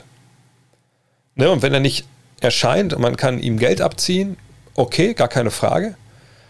Ähm, aber die, so die Handhabe, die man hat, ist ja quasi ihn zu feuern und das will er ja eigentlich. Also es ist einfach auch schwer. Ich, ich weiß noch nicht, wie man ihm da wirklich wehtun kann, wenn ich ehrlich bin. Würde CJ McCollum gut zu den Sixers passen? Es gab Gerüchte um Lillard, dass Lillard es willkommen, also würde neben jemandem wie Simmons zu spielen. Er würde sicherlich helfen. Ähm, allerdings habe ich von diesen Trade-Gerüchten wenig jetzt gehört. Das sagt dieses äh, Sixers äh, ne, und, und, also nicht Sixers, sondern Simmons und, und die Trailblazers, die Gerüchte gab es. Es würde auch helfen, defensiv. Ist McCallum dann bei den Sixers die Antwort? Er ist ein besserer Seth Curry, ja, das können wir gerne sagen. Ne? Aber auch einer, der wahrscheinlich wenig mit Seth Curry in den Playoffs zusammenspielen könnte, weil er und Damon Lillard zusammen hat auch dann defensiv nicht gut funktioniert. Ähm, allerdings ist es vielleicht so ein Deal, über den man nachdenken müsste, wenn er auf dem Tisch ist, weil das wird einer der besseren Deals jetzt sein, die es zu holen gibt. So, was haben wir denn noch? Teamsportreisen wollten einige noch Leute darüber sprechen, aber habe ich ja schon gemacht hier. Oh, Trade-Vorschlag von Bleacher Report. Hawks kriegen Simmons, 76ers kriegen Reddish, Hurter und Gallinari. Was meinst du dazu? Hm. Ja, ist jetzt ist nicht ähm, ganz von der Hand zu weisen, dass das eine interessante Geschichte ist. Ich gucke einmal kurz hier nach, wie dann das, das Depth Chart eigentlich aussehen würde von ähm, von Atlanta. Also das wäre dann Trajan Bogdanovic. Gut, in den ersten fünf. Irgendwas würde sich schon ändern. Die Frage ist ein bisschen, was. Ähm, ich könnte mir vorstellen, dass, was war ein Hunters Dreier, Dreierquote letztes Jahr? Hm, ja. Ich würde fast sogar sagen, ey, warum denn nicht? Warum denn nicht die Andrea Hunter in die zweite fünf? Und äh, man packt quasi auf die drei, kann aber auch den Ball bringen ohne Probleme. Simmons weil das natürlich dann mit Simmons und Capella natürlich zwei Non-Shooter im Kader. Ähm, dafür hat man natürlich mit den dreien schon welche, die abdrücken können. Ja, ich gucke mal kurz bei Atlanta auch in den äh, in die Finanzen, um zu sehen, was sich denn Daryl Morey damit an Bord holen würde. Also Gallinari dieses Jahr, nächstes Jahr, gut, kann man mit leben, das ist, ist okay. Ähm, ja, was noch? Cam Reddish muss man natürlich dann bezahlen, der wird natürlich auch nicht billig werden und man setzt natürlich auf, dass er das, was er in den Playoffs angedeutet hat, dann, dann vertiefen kann. Und der dritte war Kevin Herder. Aber Kevin Herder passt auf jeden Fall rein. Äh, wird auch Free Agent, genau. Ähm, wird auch teuer. Die werden natürlich sehr teuer. Wartet mal kurz. Wie sieht es denn bei den Sixers aus? Hm. Okay, wenn wir jetzt Ben Simmons abziehen mit seinen 35 Millionen und sagen wir mal, was war es, 20, 22, also mal, sind, du hast 13, 13, 14 Millionen sparst du halt, wenn du Gallinari hier mit, hier mit reinpackst in diese beiden Jahre, also bis 23, danach ist der Gallinari Free Agent. Ähm, du musst aber die beiden Youngster verlängern, also Hörter und, und Reddish. Das heißt, ne, die sind dann wahrscheinlich sagen wir mal konservativ, sagen wir mal, die kosten zusammen, äh, keine Ahnung, 35 Millionen. Dann hast du quasi ja, die Kohle von Simmons dann wieder aufgeholt. Ja, ich finde ich nicht schlecht. Ähm, die Frage ist ein bisschen Atlanta. Warte mal, wie sieht denn Atlantas Geschichte hier aus? Sag, du hast gerade Capella verlängert der Gallinari setzt du halt dann quasi mit, ähm, mit Simmons. Du hast zwei Non-Shooter, ne? lang unter Vertrag. Wenn ich dann entscheiden würde, okay, Capella brauchen wir nicht mehr, ne? das passt nicht mit, mit Simmons. Der Deal ist jetzt nicht so richtig super krank groß, aber dann kriegst du auch relativ wenig Gegenwert hier. Ich bin gespannt. Defensiv könnte ich Capella und Simmons interessant werden. Also ich, ich, ich, mag die, ich mag die Idee. Hm. Heißt nicht, dass ich den Deal so machen würde, weil ich auch ein bisschen denke, bei Atlanta, das hat sie jetzt so, die hatten so Erfolg. Ne? Klar, kann das alles so auch eine Eintagsfliege gewesen sein. Ähm, kann sein, dass es dieses Jahr einfach nicht so gut läuft. dann denkt man sowas noch ein bisschen genauer nach. Aber vergangenes Jahr hat es toll funktioniert. Äh, nach dem Trainerwechsel, der auch mitten in der Saison kam. Von daher, ähm, ja, mal gucken. Aber das finde ich gut, einer der besseren Deals. Kommt der nächste 2K-Stream. Eigentlich hätte ich es heute ganz gerne gemacht, aber sag, ich war relativ lange in der, in der Pferdebox. Ähm, morgen, ich tue mich immer ein bisschen schwer, das alles so äh, zu prognostizieren, was, was so Gaming angeht, weil da muss man sich auch ein bisschen Zeit nehmen, immer. Ähm, ja, vielleicht klappt es morgen. Ja, mal gucken. Also, ich habe schon ein bisschen weiter gespielt, muss ich sagen, weil das ist ja so bei 2K, wenn man anfängt, so die ersten. Deswegen war das ein totaler Fehler, den Beginn der, der, der My Career zu streamen, weil ich meine, machen uns nichts vor, wenn man nicht jetzt irgendwie einen Code hat für massig VC oder äh, sich die Legend Edition vorbestellt hat und dann eben VC hat, dann ist der My Player erstmal Trash. So. Und äh, ich habe jetzt ein bisschen gegrindet, ne? mit Chris Brickley da viel gemacht. Ähm, bin jetzt auch schon bei den Utah Jazz gelandet in der zweiten Runde, aber ich glaube beim 31. Pick, glaube ich sogar. Nee, mit der ersten Runde sogar? War es der 30. Pick? Ich glaube, war der 30. Pick sogar. Ähm, und da habe ich gerade angefangen, ein paar Spiele gemacht und irgendwie, ich bin auch einer, ich will ja nicht immer so diese 3 gegen 3 Sachen da mit irgendwelchen My-Playern, die schon bei Level 15 sind, nicht bei Level 4 oder so. Da zahlt man ja auch nur drauf. Aber mittlerweile läuft es schon halbwegs, das macht es auch Sinn. Von daher, das wird auf jeden Fall die nächsten Tage kommen. Äh, stay tuned. Aktiviert die Glocke, dann verpasst ihr nichts, sagt ein YouTuber, dem ich immer gerne zuschaue. Ähm, dip, dip, dip, da. Was haben wir denn noch? Was ist der Premium-Podcast, wenn du öfter redest? Ach so, sorry. Ähm, es gibt natürlich hier, ähm, also das, was, jetzt kann man meinen Finger nicht mehr sehen. Ähm, der orangene äh, Stream, das ist, das ist der normale Podcast, wo auch das jetzt hier auftauchen wird. Es gibt dafür Supporter, also man kann auf gutnext.de oder auf patreon.com slash drehvor kann man sich registrieren. Ähm, jeder gibt so viel, wie er möchte. Und ab einem Euro geht's los. Äh, oder bei Patreon, glaube ich, ab zwei Dollar.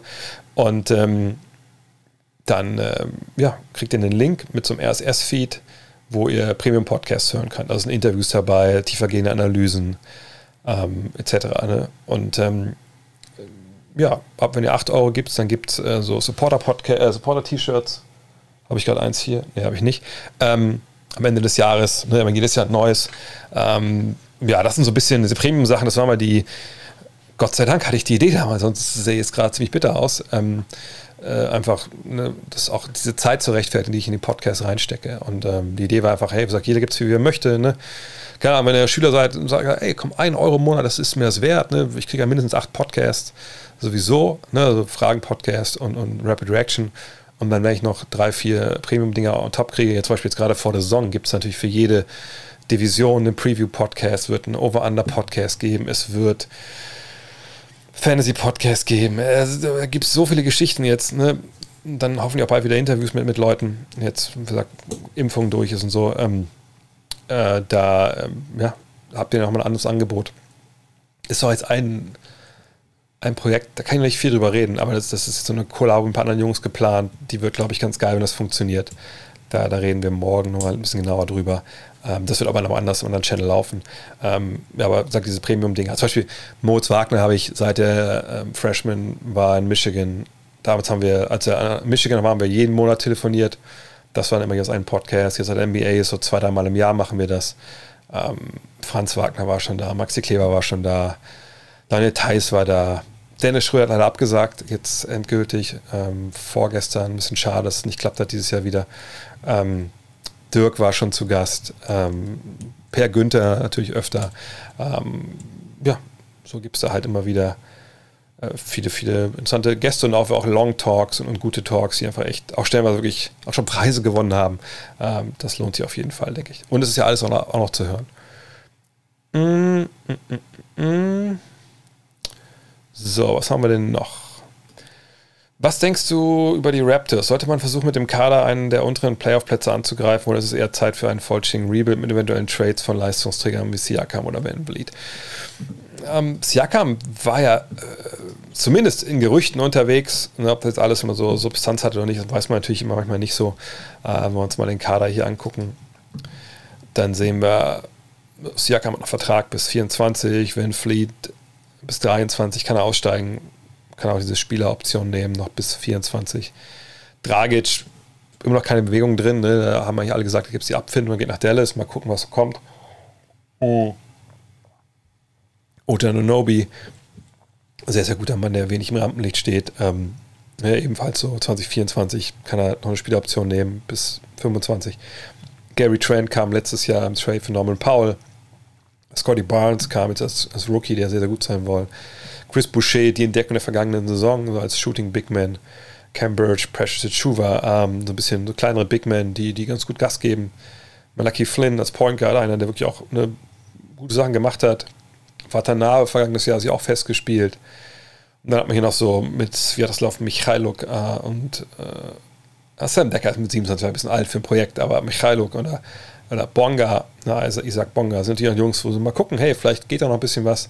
Michailuk schon also Shooter und, und Bonga 3D. Und Decker kommt so ein bisschen aus der Euroleague zurück. Also als Scorer vom Flügel. Ich finde das eigentlich ein interessantes Team. Ist das ein Team, was jetzt wirklich oben angreifen kann? Nee.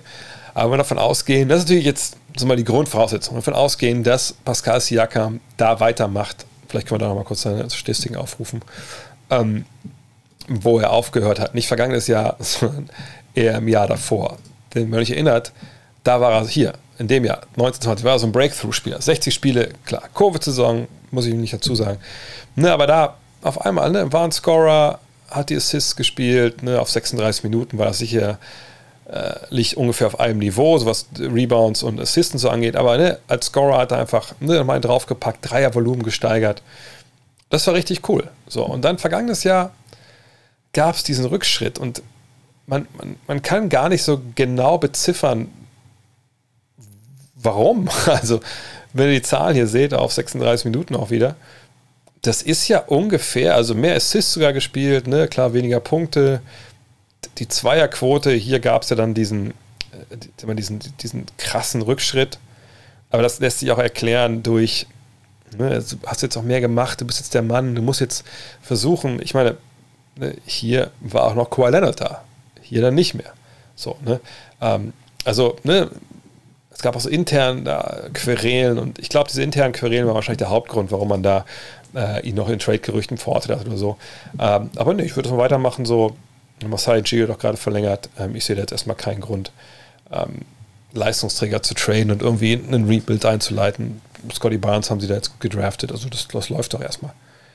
Ähm, so. Dip, dip, dip, dip. Was haben wir denn noch? Ihr habt gerade selber hier äh, im Chat, da bin ich gerade, habt ihr gerade äh, Ben Simmons nach Sacramento getradet, finde ich gut. Ähm, was haben wir denn noch? Warum tut man sich mit einem TV-Format zum Thema Basketball so schwer in Deutschland? Von The Zone mal abgesehen, aber so ein Magazin wie Jump Run oder der Locker Room. Das ist ja relativ schnell beantwortet. Oder andersrum. Guckt mal auf den deutschen Fernsehmarkt. Ich bin vielleicht der falsche Ansprechpartner, weil ich einfach keinen Fernsehen mehr gucke mittlerweile. Also ich gucke 20 mal so viele YouTube-Geschichten wie, oder ja, ja, YouTube eigentlich nur. Auch so Netflix und so gucke ich momentan da gar nicht. Aber ne, ich, ich gucke halt 20 mal mehr YouTube Sachen als, als im Fernsehen. Also was gucke ich denn im Fernsehen? Fußball. So, das ist wirklich das Einzige noch live, was ich da gucke. Oder mal Nachrichten, wenn ich abends um 20 Uhr nichts zu tun habe. So. Von daher weiß ich nicht genau, wie es ist. Aber ich würde die Hand dafür ins Feuer legen. Vielleicht nicht meine, vielleicht deine. Ähm, dass es im deutschen Fernsehen, was so ähm, Sportmagazine angeht, ist wahrscheinlich, klar, Fußball gibt's, logisch. Äh, ja, und dann, wir reden jetzt über Free TV. Also wir reden jetzt nicht über ne, irgendwie ähm, hinter der Paywall, sondern Fußball wird es geben, American Football gibt es, weiß ich. Ist ja quasi Lockerroom jetzt. Ähm, den gibt es ja weiterhin. Ne, nur halt mit, also mit Schwerpunkt äh, EFL, ne, 11, ELF, ne? Heißt European League of Football äh, und, und NFL. So, und dann vielleicht noch vom Motorsport, kann ich mir vorstellen. Ja, Sport 1 vor den Sexy Clips abends.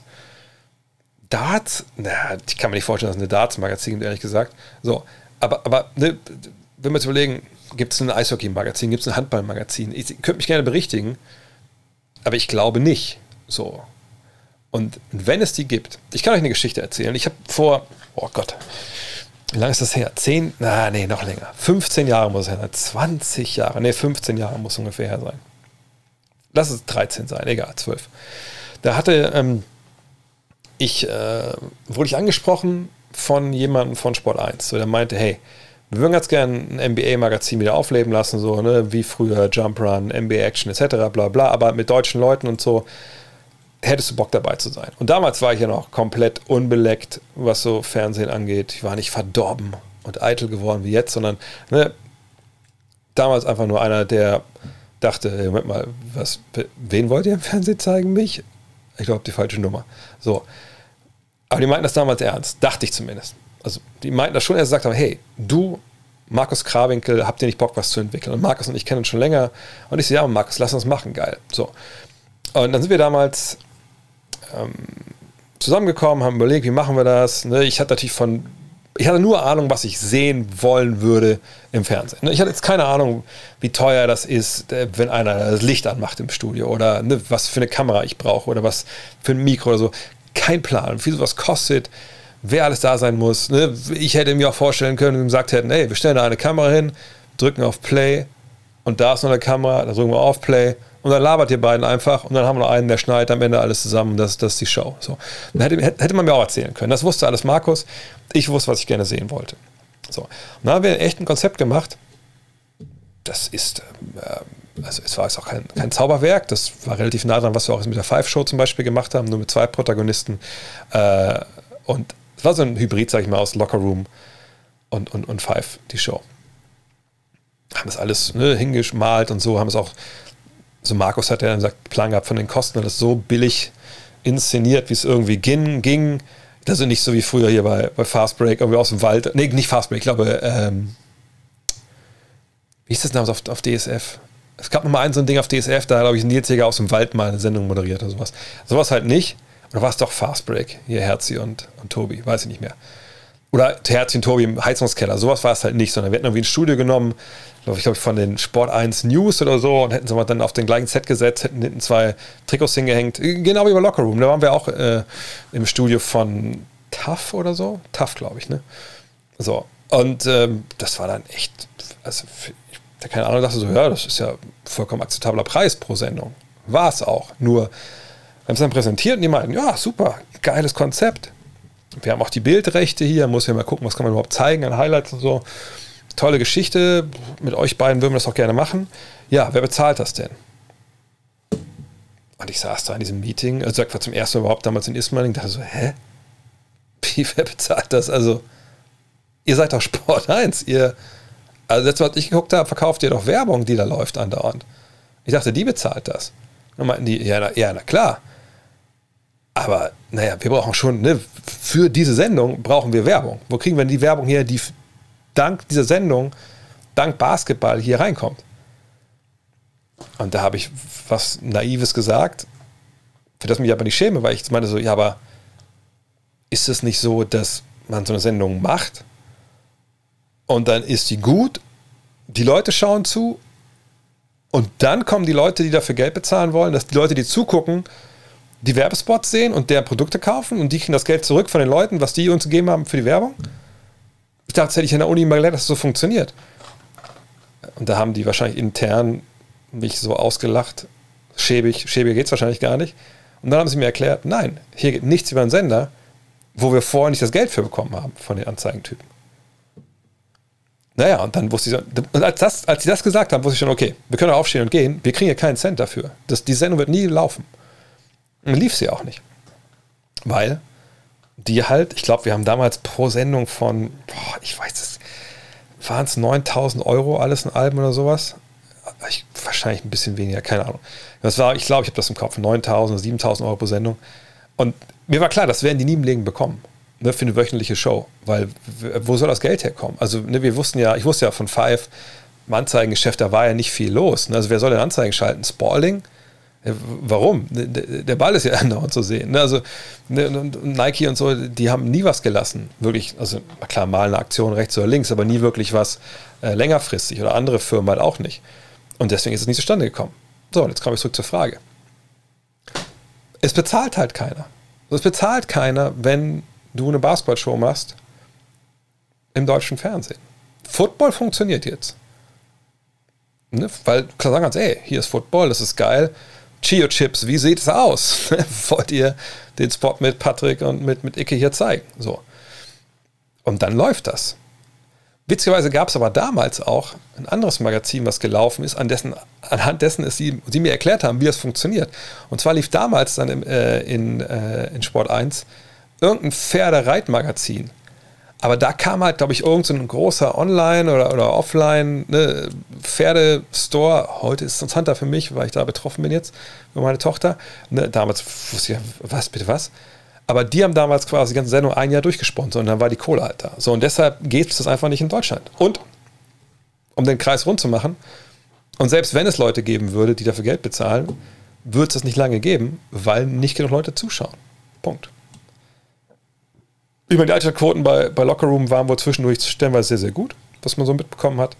Ähm, aber natürlich auch nichts, wo ein Sender reich wird. So, und dann brauchst du halt ein Commitment.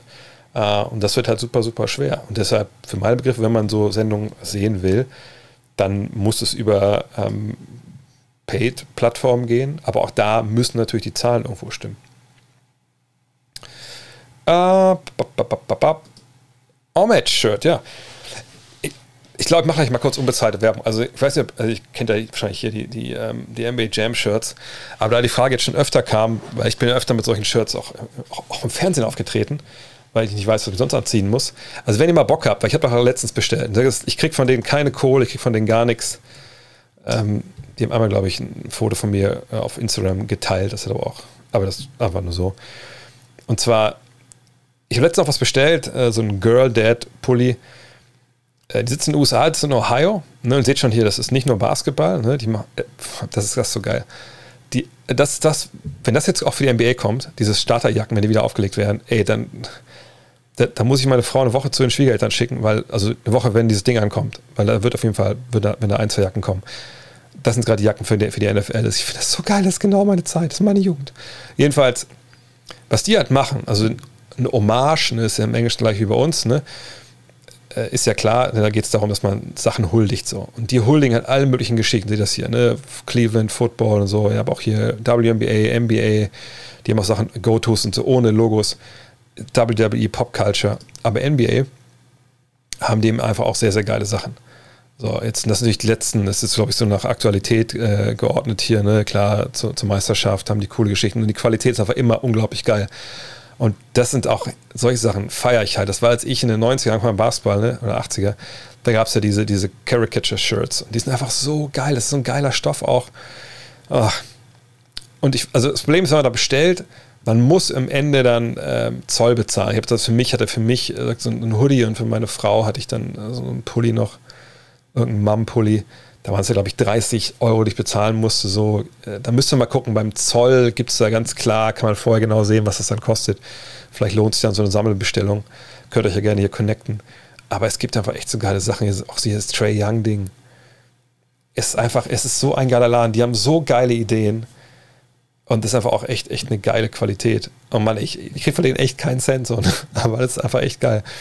Warte mal, kann man noch irgendwie ja, ich weiß, ich weiß ja nicht, warum sie die Teenage Mutant Ninja Turtle Sache hier gemacht haben. Also die haben ja auch irgendwie ganz geil. Dann hier sind die NBA Jam Sachen, genau. Da gibt es halt eigentlich von jedem Team. Äh, das Shit habe ich auch hier. Äh, he's on fire. Von, von jedem Team gibt es ja die Jungs, ne? Ah, es ist einfach geil. Es ist einfach nur ein so geiler Laden. Die, die checken es auch. Die checken, was cool ist. Genau, mit Slam haben sie Sachen gemacht solche Sachen wie What Time Is It, Slam, das, das könnte man, ich glaube hier mit Five, mal gucken. Uh, Eurostep hier, oh, einfach so gute, so gute Sachen. Ja, Homage.com. Ja, bitte Homage. Ich krieg, fuck, vielleicht sollte ich auch mal das, ey, sorry, ich habe nicht rüber umgeschaltet. Ist das peinlich? So, jetzt zeige ich euch auch die T-Shirts. Ist das peinlich? Sorry. Also, nochmal, hier, homage.com, mal nochmal Werbung for, for free. Ähm, die Seite, ähm, Und hier auf NBA gehen, ne, da geht's tierisch ab äh, mit den T-Shirts und so. Es ist echt super, super geil. Ich gehe noch kurz mal zu den NBA Jam-Dinger. Aber dann zeig noch mal die Jacken schnell. Fuck, wieso habe ich Ich habe gerade eine halbe Stunde erzählt, ohne dass einer gesehen hat, vom Feinsten. Weil ich den, den Chat nicht runtergescrollt habe, habe ich nicht gesehen, dass ihr das reingechattet habt. Egal, über CCD-Dinger. Und nochmal von vorne, wie gesagt, diese Jacken hier, wenn die mit der NBA rauskommen, sorry für alle im Podcast, die es zum zweiten Mal hören, aber ich muss nochmal jetzt desktop-mäßig zeigen, alle, was ich euch erzählt habe. Hier diese Jacken. Ey, oh Mann, ey, diese Satin-Dinger. Ich weiß nicht, ob ich die mit 47 oder wahrscheinlich, wenn die rauskommen, mit 48 noch anziehen kann. Aber das ist dann so ein Punkt, wo ich sage, ist mir scheißegal. Die Welt versteht das nicht. So, jetzt habt ihr genug gesehen, genug, genug Werbung for free. Guck mal wieder, was nächste Frage kommt. Glaubst du, mit der NBA Tournament wird sich durchsetzen?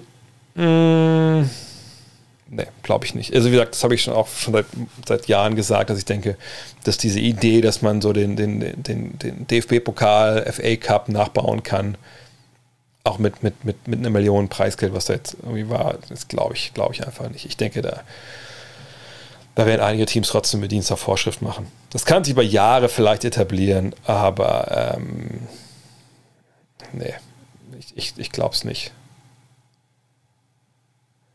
Und Duschko, Alter, du hast echt, also, du hast ein, eine Menge Zeit gehabt und die Frage mal Copy zu pasten. Ich habe doch vorhin gesagt, das kommt immer alles dran. Egal. 88, da war ich zwei, Big Gigant, ey. Wenn du einmal so eine Scheiße schreibst, dann bist du, bist du gekickt hier als, als Admin. oh Mann, da bin ich alt. Ähm,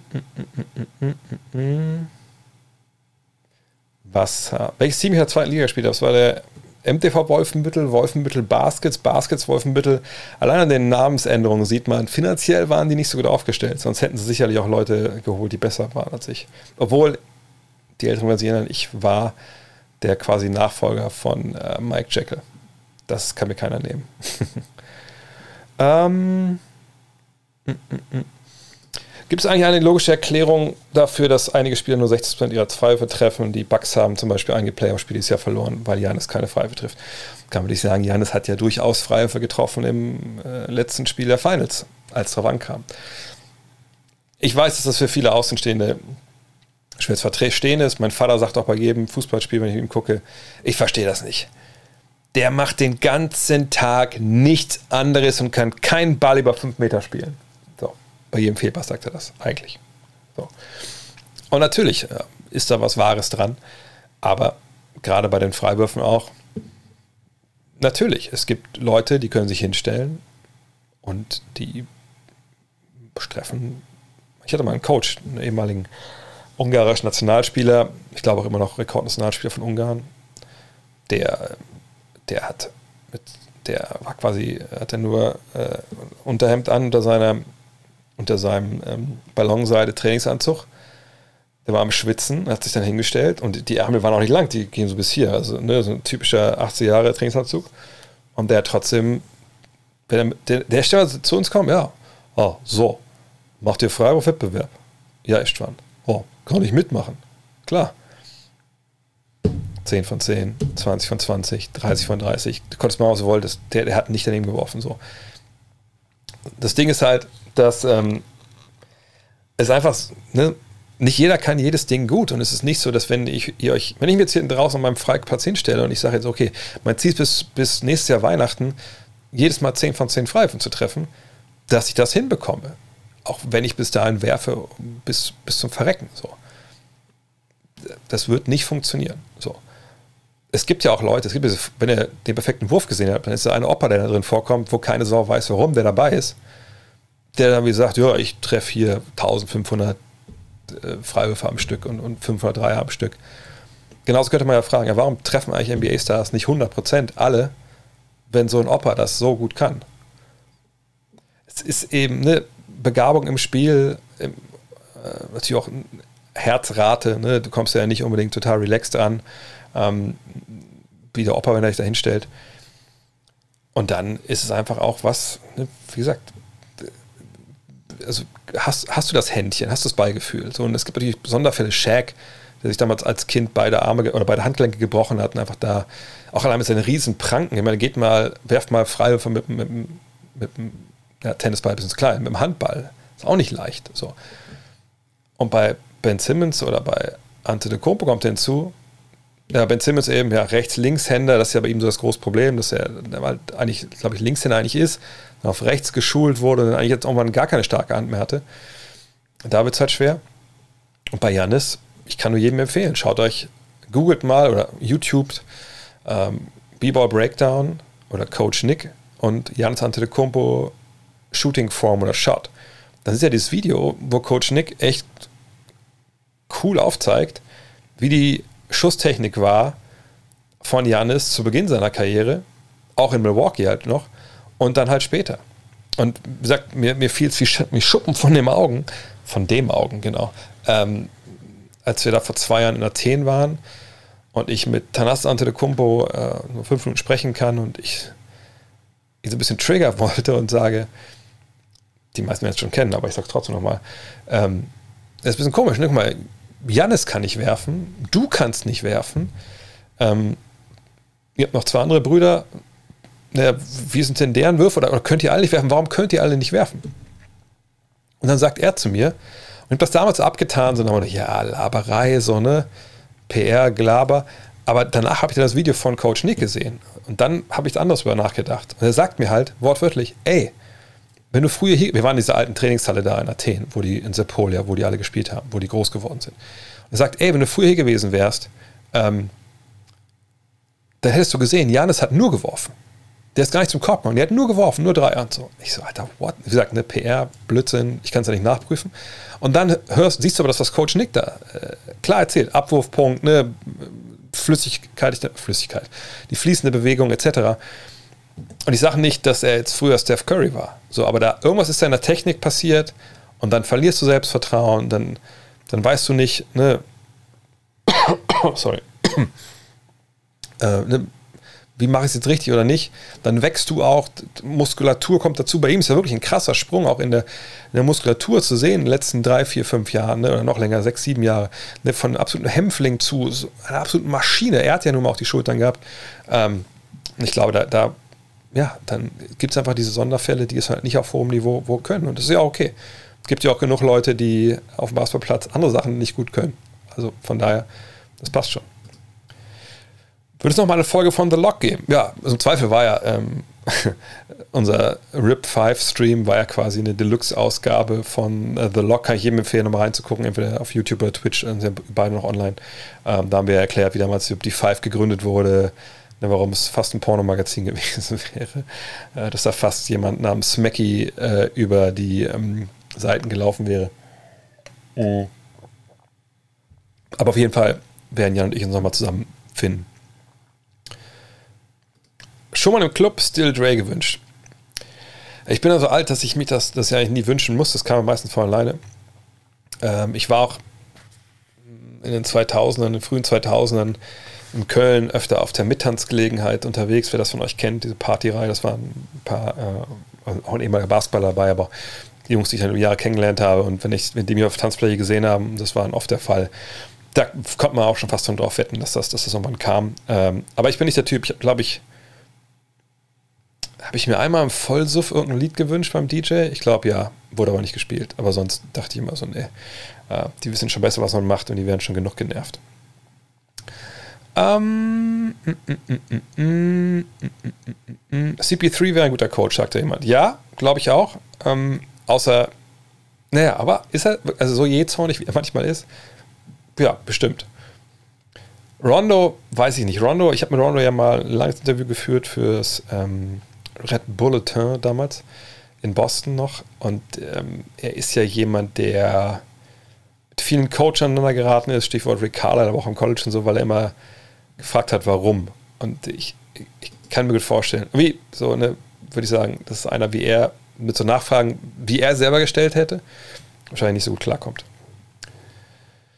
Gibt es in der NBA aktuelle Überlegungen, um die Saison nachhaltiger zu gestalten durch die ganzen Reisen? Ist ja zurzeit nicht gerade schon für die Umwelt. Ja, die Reisen sind natürlich eine Katastrophe. Ähm, sonst muss man sagen, ist die NBA schon, schon Vorreiter, was so grüne Energie angeht, von den Arenen und, und auch so ein bisschen Mülltrennung und so. Das sieht man da halt jetzt allerortens. Ja, aber sonst, ich frage es halt, wie sie sonst von A nach B kommen sollen. Ne? Ich meine, in den USA wenn die deutsche Fußballnationalmannschaft von Basel nach München muss, dann würde ich auch dafür plädieren, die können ruhig, mit, ruhig mal einen Bus nehmen. Aber ja, sonst ist es natürlich schwer. Gut, ein Bus vielleicht von, von Brooklyn zu den Knicks, das kann man vielleicht machen, aber da fahren die schon alle im Auto selber hin. Obwohl wahrscheinlich, ich weiß gar nicht, wie man das überhaupt? Na, wahrscheinlich muss man schon mit Bus fahren. Ähm, aber ja, ja, das ist natürlich ein Thema. Ja, auf der anderen Seite denke ich immer, bevor jemand wie die NBA ähm, da in die Pflicht genommen wird, ne, bei so einem augenscheinlich alternativlos eigentlich äh, Reiseplan, was die Statistik des 30 Prozent aller Treibhausgase von 10 Prozent der Firmen in der Welt, ach fuck, jetzt lag mich nicht drauf fest, aber irgendwie sowas, so eine Statistik gibt es ja, äh, dann denke ich immer, da soll man mal anfangen. Also meine, die Großkonzerne, ne? also ähnlich auch wie in der Pandemie. Ne? Also klar kann man sagen, wir, wir wälzen die Verantwortung auf, auf, den Einzelnen ab und kauft euch mal alle E-Autos und äh, fahrt mal alle Bahnen und so. Ähm, ist auch richtig, versuche auch selber das so weit wie möglich zu, zu packen. Aber dann denke ich mir immer so, ja, aber warum denn nicht die, die eigentlich die Asche haben und, und, und, die, die, die vorangehen können und die, die Arbeitsplätze schaffen, warum sollen, warum gehen die eigentlich nicht voran und machen? Und klar gibt es auch gute Beispiele, aber oh Gott, das rede ich schon über Politik, sorry. Aber das, ne, dann denke ich, da muss man einfach anfangen. Da, wo es Alternativen halt auch gibt. Ähm, äh, wie wirst du nicht hin und wieder nach einer Zeit trotz deiner Leidenschaft nicht müde vom Basketball und wie motivierst du dich dann für anstehende Projekte?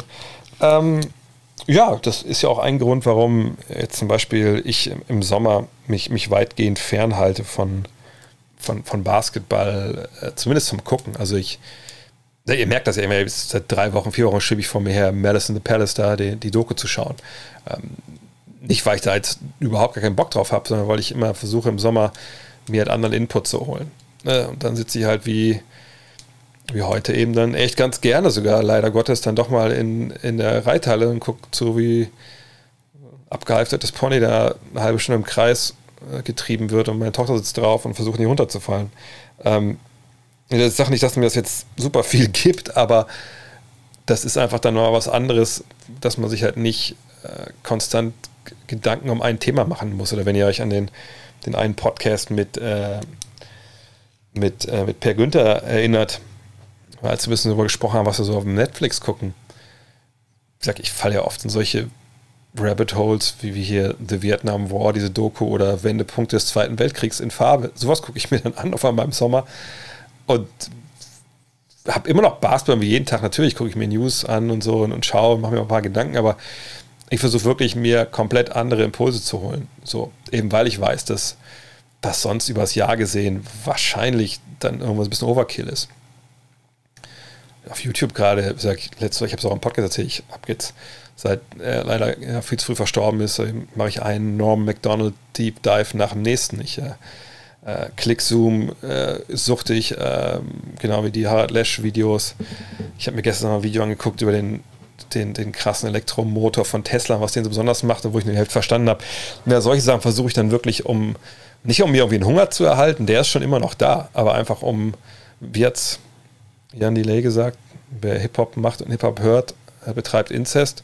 Das fand ich immer eine ganz coole Zeile, weil ich, eigentlich müsste ich noch viel mehr lesen und auch, auch, auch andere Bücher und, und, sowas. Das habe ich leider diesen Sommer nicht so wirklich geschafft, aber ähm, ja, das ist eine so, wie ich mir quasi einen Ausgleich schaffe.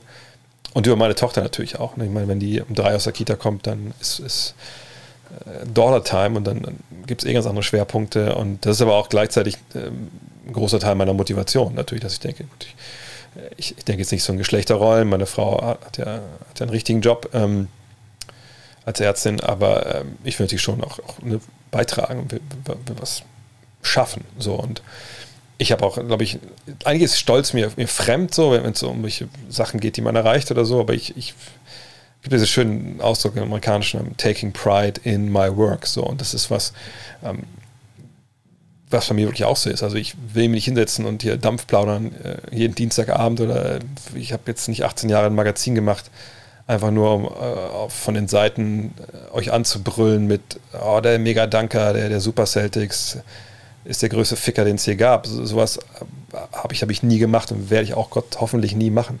Ähm, sondern ich habe immer gedacht, ey, das, macht keiner so richtig gut in Deutschland. Ich, ich, möchte dazu beitragen, dass es irgendwann ganz, ganz viele Leute richtig gut machen.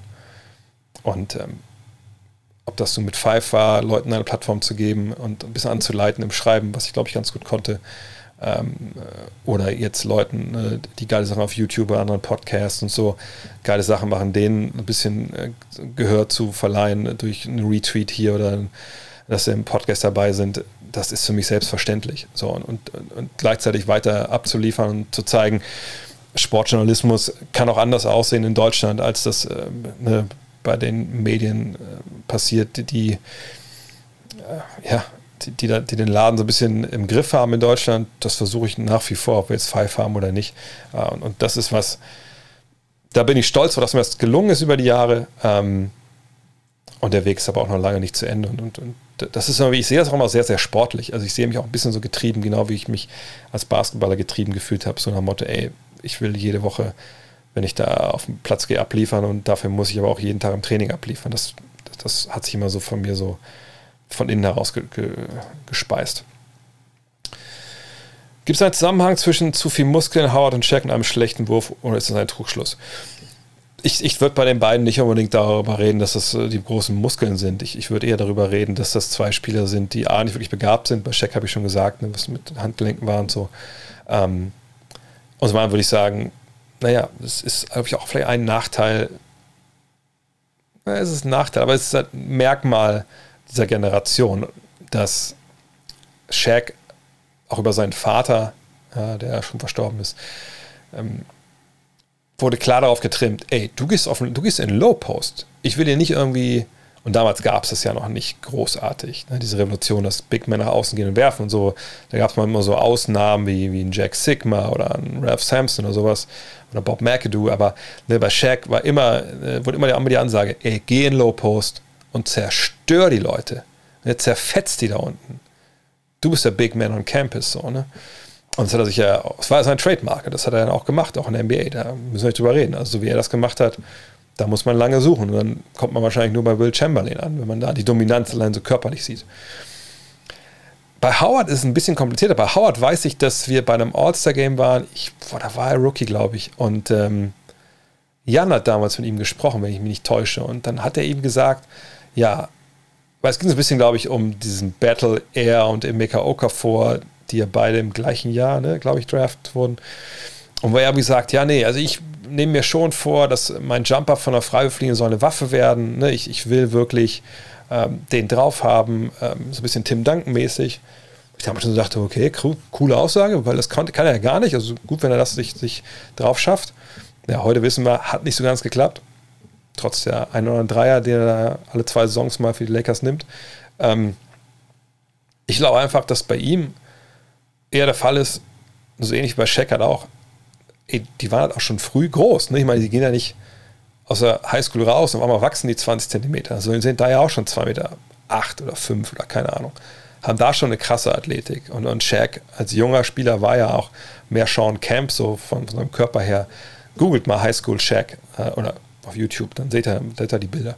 So, und dann bist du in der Highschool und du zerfetzt alles, was vor dir steht. So naja, warum sollst du dir dann einen Wurf aneignen, wenn du den nicht wirklich gut kannst? Das ist natürlich für einen Youngster auch schwer, vielleicht manchmal dann früh zu verstehen, dass das sehr, sehr wichtig ist. Oder auch für die Coaches zu verstehen, dass das sehr wichtig ist.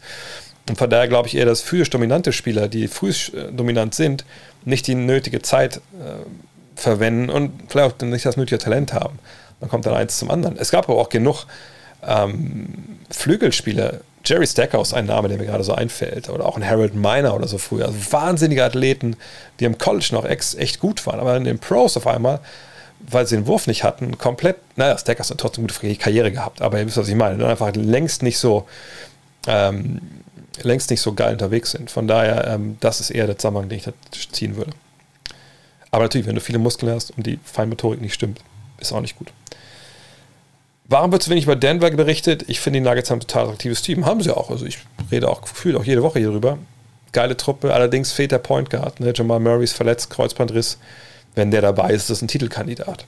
Äh, nicht die Nummer eins, dafür würde ich sagen, ähm, defensiv ähm, ist es äh, immer noch schwierig, aber offensiv ist es eigentlich ganz geil.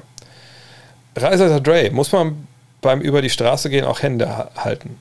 Nee, muss man nicht. Also ist auch in der Regel so, dass ich sage, ähm, also meine Reisefähigkeiten beschränken sich meistens über durchziehen, ob alle im Bus sitzen. Wenn es Reisen gibt, wird es nicht geben. Also es keine Busreisen. Sondern meistens so, wer möchte dann Tickets haben? Hier, bup, bup, bup, bup. Und dann können alle halt machen, was sie wollen. Außer es gibt Tickets immer nur am Tag vom Spiel, an so einem Schalter. Dann gehe ich hin, wir treffen uns da, gebe ihnen die Tickets. Ansonsten sage ich dann manchmal so, wann wollen wir abends mal ein Trinken gehen? Hat einer Bock mit, keine Ahnung, ins YMCA zu kommen? Das habe ich jetzt relativ lange nicht mehr gemacht, wenn ich ehrlich bin. Äh, aber solche Geschichten, ja, oder halt Super Bowl haben wir geguckt, letztes Mal, als wir in LA waren. Ähm, sowas halt, oder mal ein Foto vor der Halle zusammen, solche Sachen organisiere ich dann. Aber ich bin nicht so der Typ, der große Vorschriften macht.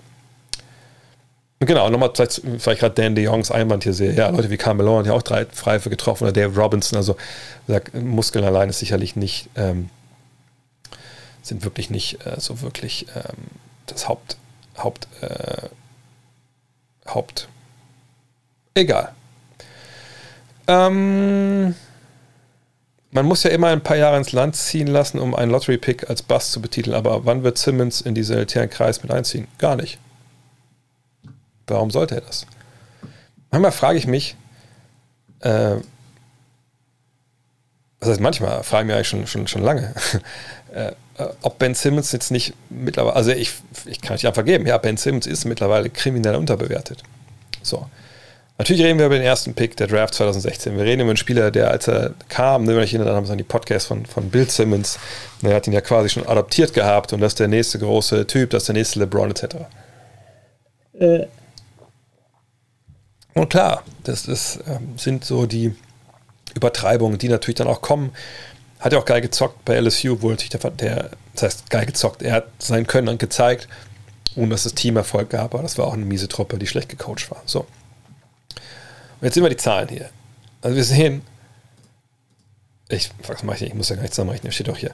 Also wir sehen 16, 8 und 8 mit einer Feldwurfquote sagen wir, Zweierquote von 56,4 Prozent, Dreierlinie, nichts.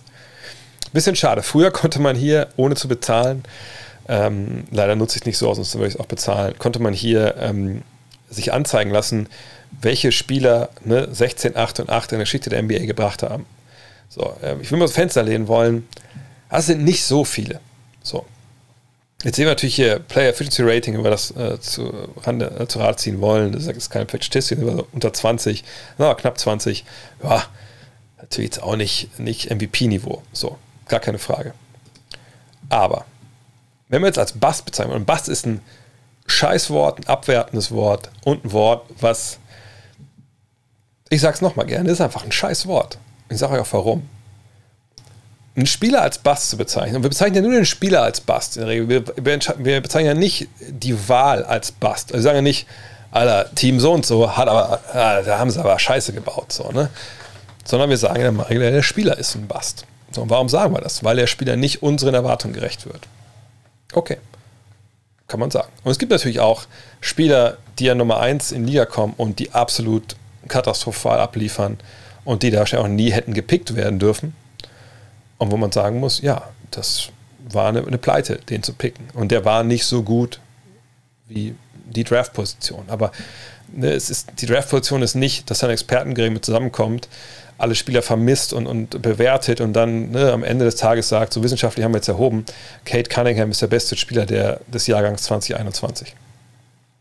Das ist nicht so, sondern ein Team, was er Nummer 1 pickt oder 2 oder 3, ist ja egal, ähm, aber natürlich muss es relativ hoch sein. Die entscheiden sich in dem Moment für einen Spieler. Aus welchen Gründen noch immer. So. Und ähm, das kann ein Spieler sein, wie in Ben Simmons Fall, der allgemein als Nummer 1 in dem Jahr gilt, den irgendwie alle haben wollen und, und die haben jetzt gezogen. Kann aber auch sagen, wie bei Anthony Bennett ein Spieler, den irgendwie keiner da oben gesehen hat. Auf einmal ziehen die den und man denkt sich so, what? So. Dann ist es so, dass Ihr seht immer die Liste hier ähm, der Number One Picks in der Geschichte. Das, ähm, leider können wir uns die Statistiken nicht anzeigen lassen, aber es ist, ist leider so. Dann sieht man hier, da sind Namen dabei, klar. Ein paar von denen sind überragend. So, ein paar von denen allerdings auch nicht. Gucken wir bei der Andre Ayton. PR sehen wir ungefähr auf einem Niveau äh, wie Ben Simmons und wir sehen 16, 11 und 2 oder 1. Ich meine, Statistiken sind jetzt natürlich so, hinkt natürlich der Vergleich, aber würden wir jetzt sagen, dass die Andre Ayton ein Bust ist nach drei Jahren? Nach drei Jahren äh, guckt man normalerweise relativ genau drauf.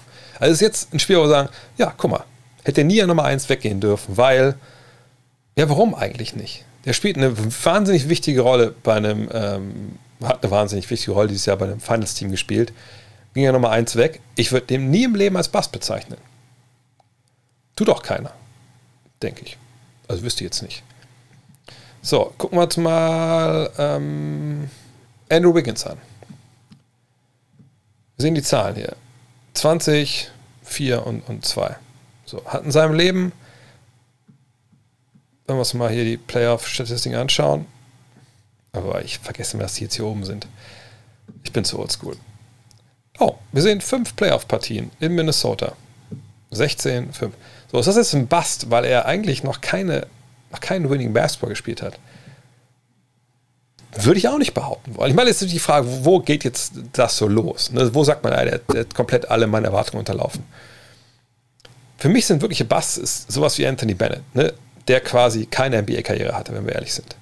Ähm, aber sonst, Jungs, die, die halt ein brauchbarer NBA-Spieler werden, auf, auf Starterniveau, auf gutem Starterniveau, ich würde nicht sagen, dass das Busts sind. Und bei ähm, Ben Simmons, da reden wir davon, wir reden von einem dreimaligen All-Star, von einem All-NBA-Spieler, von einem All-Rookie, Steals Champ, egal, zweimal All-Defensive Team Rookie of the Year.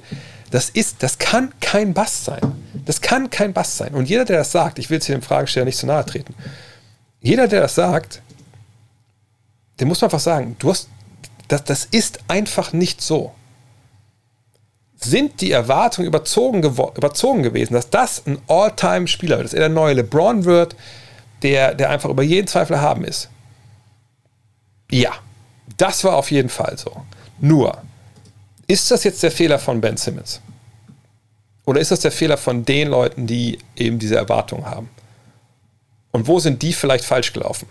Wenn wir nochmal zurückgucken zu unserer, äh, zu seiner College-Zahl, sehen wir die hier. Da sehen wir, in den 33 Spielen, die er gespielt hat für LSU, also für die Louisiana State University, da sehen wir drei Dreier und er hat einen davon getroffen. Wir sehen 19 Punkte, ne, 12 Rebounds, äh, 5 Assists. Wir sehen eine Feldwurf von 56% und eine Freiquote von 67%. Haltet die Zahlen mal im Kopf. So. 67% Freiwurfquote, okay, das sind auch hinten gegangen. Klar Rückschritt. So. Scoring, minimaler Rückschritt. Ne? College ist auch ein bisschen leichter zu scoren. Assist-mäßig klar besser geworden. Äh, Rebounds würde sicherlich mehr haben, wenn er nicht mit dem Beat spielen würde. Und die Feldquote ist die gleiche. Oder quasi die Zweierquote ist die gleiche. Sorry, wer, wer, damals dachte, der Typ kommt in die Liga und wird halt komplett anderer Spieler sein, also im Sinne von, er schießt jetzt die Dreier, dass er gar keinen Dreier wirft, ne, das, ist jetzt, das wundert mich auch, dass das nicht so passiert ist, aber was kann man erklären? Ne, die Erwartungen waren einfach zu hoch. Punkt. Und eigentlich muss man sagen, der Bast, über den wir hier sprechen, sind die Leute, die, die in ihm was gesehen haben, was er nicht werden konnte. So. Und, und nicht er selber. Und wir werden nie im Leben, also wirklich Leute, die Basketball haben, werden nie im Leben von Ben Simmons als Bass sprechen. Ist das eine mega scheiß Aktion, die er gerade bringt? Kann er basketballerisch viel besser werden und muss er besser werden, um ein Level zu erreichen als Franchise-Spieler? Ja. Ist er einer der besten Verteidiger im Spiel? Ist er ein super Playmaker, äh, ein vielseitiger Rebounder etc.? Ja, er ist aber kein, kein Franchise-Spieler an sich. So. Aber wie gesagt, das macht ihn noch lange nicht zu einem Bust. Ähm, da, da, da, äh, warum tun sich die Mavericks seit vielen Jahren so schwer in der Free Agency? Sie hatten mit Dirk und haben jetzt mit Luca einen der besten Spieler der Liga. Sie haben einen Besitzer, der für sein Team brennt. Sie haben einen der Big Markets und mit Texas einen einkommenssteuerfreien Staat. Warum also kriegt man seit 20 Jahren keine Number Free nach Dallas? Muss man ein bisschen äh, einschränken oder ein bisschen einordnen. Die, die, jetzt, die Behauptungen, die alle richtig sind, aber man muss sie trotzdem einordnen. Also, Das stimmt alles. Es gibt keine extra Einkommensteuer in, im Bundesstaat Texas. Also du musst nur das Einkommensteuer zahlen, was, was so eine, die USA selber dir holen, aber in Texas selber ist das nicht so. Gleiche gilt zum Beispiel für Florida. Von daher haben die, die Teams da einen Vorteil, weil einfach vom beim Brutto vom, nee, beim Netto vom Brutto bleibt mehr übrig. So, das stimmt. Ist ein großer Markt in Texas, ja, ist eine große Stadt, passt schon. Ist aber eigentlich eine Footballstadt, muss man auch sagen. Von daher, also Cowboys sind ja noch weit vor, weit, weit, weit, weit, weit vor den, vor den Mavs, egal wie mies sie sind. Ähm, hatten sie jetzt Pech mit Free Agents, als Dirk schon da war? Ja. Ne, sie haben, sie waren Big Game Hunten ne, mit, mit Dwight Howard, mit Darren Williams, DeAndre Jordan, ne, wenn man das äh, man das so nennen möchte. Und sie haben nie wirklich einen bekommen. So. Außer Jordan, den hatte man schon, ist halt doch in LA geblieben. So. Aber man muss uns da sagen, die, diese Free Agency-Zeiten waren nicht in der Prime von Dirk, sondern die kamen danach. Die kamen in der Zeit, wo Dirk schon over the hill war, wo er schon weit über 30 war und wo viele Kollegen gedacht haben, naja, also wenn ich da hingehe als Superstar, dann bin ich da alleine als Superstar. Ne, Dirk, der macht noch zwei, drei Jahre, dann ist er raus. Konnte keiner ahnen, dass er noch zehn Jahre weiterspielt. So. Ne, das war ja einfach, das, das ist ja auch relativ äh, unerhört, was Dirk da gemacht hat. So. Bis er dann irgendwann doch in Rente gegangen ist. Naja, und ähm, ne, von daher kann man schon erklären, dass da Leute einfach nicht hin wollten. Zum, zumal auch zu der Zeit, als dann Dirk wirklich diese Free Agents bräuchte und die kommen können, ist es halt so, dass Player Empowerment losgeht. Ne? Diese, dass die Spieler selbstbestimmter sind, sich selber super Teams zusammenbauen, Stichwort The Decision 2010. Also, ne, es bilden sich Superstar-Cluster, nicht an jeder Ecke, aber ne, das ist dann so diese Keimzeit 2010. Und in Dallas, sorry, da muss man was sagen, es gibt keinen Superstar in seiner Prime. So, und deswegen kommen da auch selten bis gar keine Stars hin. Und also die Mavs hangeln sich so ein bisschen mit, mit Jahresverträgen für brauchbare Profis über die Zeit nach der Championship. Gleichzeitig kann man vermuten, dass vielleicht auch einige Stars so ein bisschen, naja, oder Agenten vielleicht eher, auf Cuban nicht unbedingt uneingeschränkt positiv schauen, weil sie sagen, na klar, es ist ein Besitzer, der alles für dich macht. Ne? Er hat damals zum Beispiel angefangen, ähm, den alle super geile Bademäntel in die Kabinen zu hängen. Jeder hatte seine Playstation, Xbox, die damals bekommen haben, keine Ahnung. Ne, das war schon geil. Auch jetzt, der Neulock Room ist geil. Nur, da war dieser Steve Nash, ne, den er damals nicht mehr haben wollte, dafür Eric Dampier quasi geholt hat. Er hat das Team auseinandergebaut nach 2011, ne, er hält dann halt äh, das Team so nicht beisammen um jeden Preis, was andere vielleicht gemacht hätten, weil er so ein bisschen nüchterner drauf schaut halt. Und das, glaube ich, waren ja, ja ne, das, das, war vielleicht bei einigen Agenten, kommt das weniger an, Agenten haben großes Mitspracherecht. Von daher, ähm, das war nicht ganz so. Und jetzt muss man sagen, in dem einen Jahr, wo man jetzt Free Agent zuschlagen können, wen, wen gab es denn realistischerweise zu holen, außer eventuell DeMar DeRozan, vielleicht wollten wir ihn auch gar nicht haben, weil man hat, nee, das ist einfach zu wenig Shooting für uns. Ähm, von daher, nee. Und die, die Mavs haben es über die Jahre ja auch früh in, in äh, Dirks Karriere ausgeglichen halt äh, krassen Trades. Und also damals Anton James und Anton Walker. Ne, also Cuban war ja immer da, wenn es passiert ist. Und, und, das wird ja auch weiterhin sein. Ich denke auch, dass in Zukunft auch mal ein Trade ähm, sein könnte. Von daher muss man mal abwarten. Hm, das letzte Mal bei der Teamsportreisen oder TR Germany äh, durften ja alle mal kurz aufs Feld ein Foto machen. Glaubst du, wegen Covid klappt das dieses Jahr nicht? Mhm. Worauf hier angesprochen wird, ist bei den Clippers. Äh, ich sage immer, diese, diese Gruppentickets im Buch, dann gibt es öfters so kleinere Goodies. In Dallas waren wir auch mal am High Five Tunnel und ähm, Dirk kam vorbei, oh, let's go. Äh, also ich war nicht mit dabei, sondern ich bin ja meistens Journalist, ich stehe ja nicht mit rum. Ähm, aber ähm, ne, wie gesagt, das, das, das gibt es halt dann schon. So. Und bei den Clippers muss man sagen, also bei den Lakers geht sowas eigentlich gar nicht. Also die, die haben das nicht nötig. Die Clippers natürlich schon sehr wohl. Die wollen ja Fans gewinnen. Ähm, das eine Jahr war es halt echt krass. Da waren wir einmal, war es war das das gleiche Jahr? Ich glaube ja, ne? Da waren wir, glaube ich, sogar, also einmal gab es Rucksäcke irgendwie. Ich glaube, das war so ein Promo wie von State Farm. das war aber auch so Pseudo-Turnbeutel irgendwie. Dann waren wir einmal auch in so einem High-Five-Tunnel, da haben, glaube ich, mein Bruder, glaube ich, auch hier Boba Marjanovic abgeschlagen. Ähm, dann durften alle aufs Feld und Fotos machen. Das war auf jeden Fall der letzte Trip auch. Ähm, da weiß ich, haben mich, hat sich nämlich Lamarcus Aldridge und, und Tim Duncan haben sich daneben wie warm gemacht. Oder nee, war das nicht sogar Kevin Durant? Hat der es nicht warm gemacht? Irgendwie sowas. Ähm, und äh, ja, da ging immer viel. In Miami durften wir dann mal nach dem Spiel auf jeder einen Freiwurf werfen und sowas und dann machen die Fotos und so. Ich denke, das wird bei den Clippers auch wieder sein. Also, meine Covid, natürlich, muss abwarten, wie sich alles entwickelt. Aber in den USA läuft es ja eigentlich so, dass für Geimpfte das eigentlich alles safe ist. Das, ne, da ist ja 2G eigentlich mittlerweile gang und gäbe bei, bei großen Sportveranstaltungen. Nicht in jedem Bundesstaat natürlich, aber in einigen schon. Ich glaube in Kalifornien auch. Die sind relativ progressiv, was das angeht. Ähm, von daher, äh, ja, das dürfte eigentlich funktionieren. Oh, danke für den Pepi. Vor allem der Pepi mit Brille. Ich weiß nicht, wo kommt der denn her? Wer hat den von euch gemacht? Ich, ich, kann, man ja, kann man ja erkennen. Egal, den finde ich geil. Ähm Ach ja, ob ich so eine Tierliste hier machen sollte. Ja, ich finde das manchmal so ein bisschen. Ich bin nicht der Typ für so Rankings. Wir haben das in der Five ein paar Mal gemacht, aber dann macht man das und jedes Ranking, das ich für Five gemacht habe, habe ich gemacht und dann habe ich drauf geguckt und dachte, scheiße. So.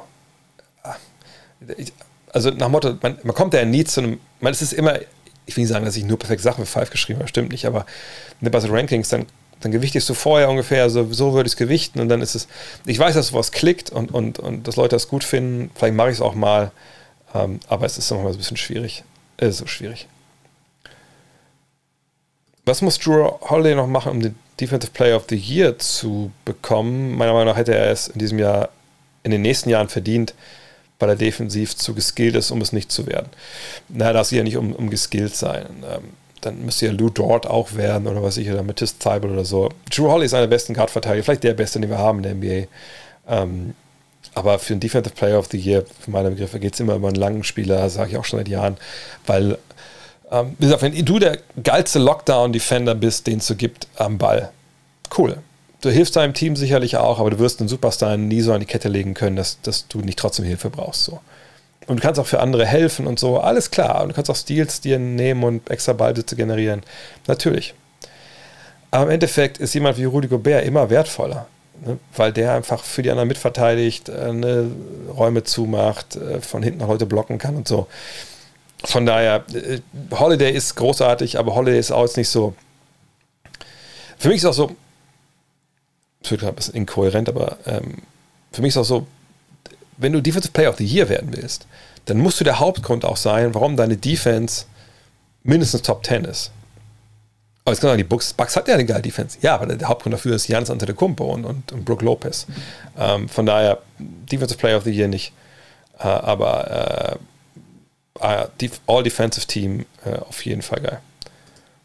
Oh, dein Manscape-Paket kann haben. Schick mir bitte keine Fotos davon, wie du es benutzt. Du kannst mir gerne schicken, ob, äh, ob alles funktioniert soweit.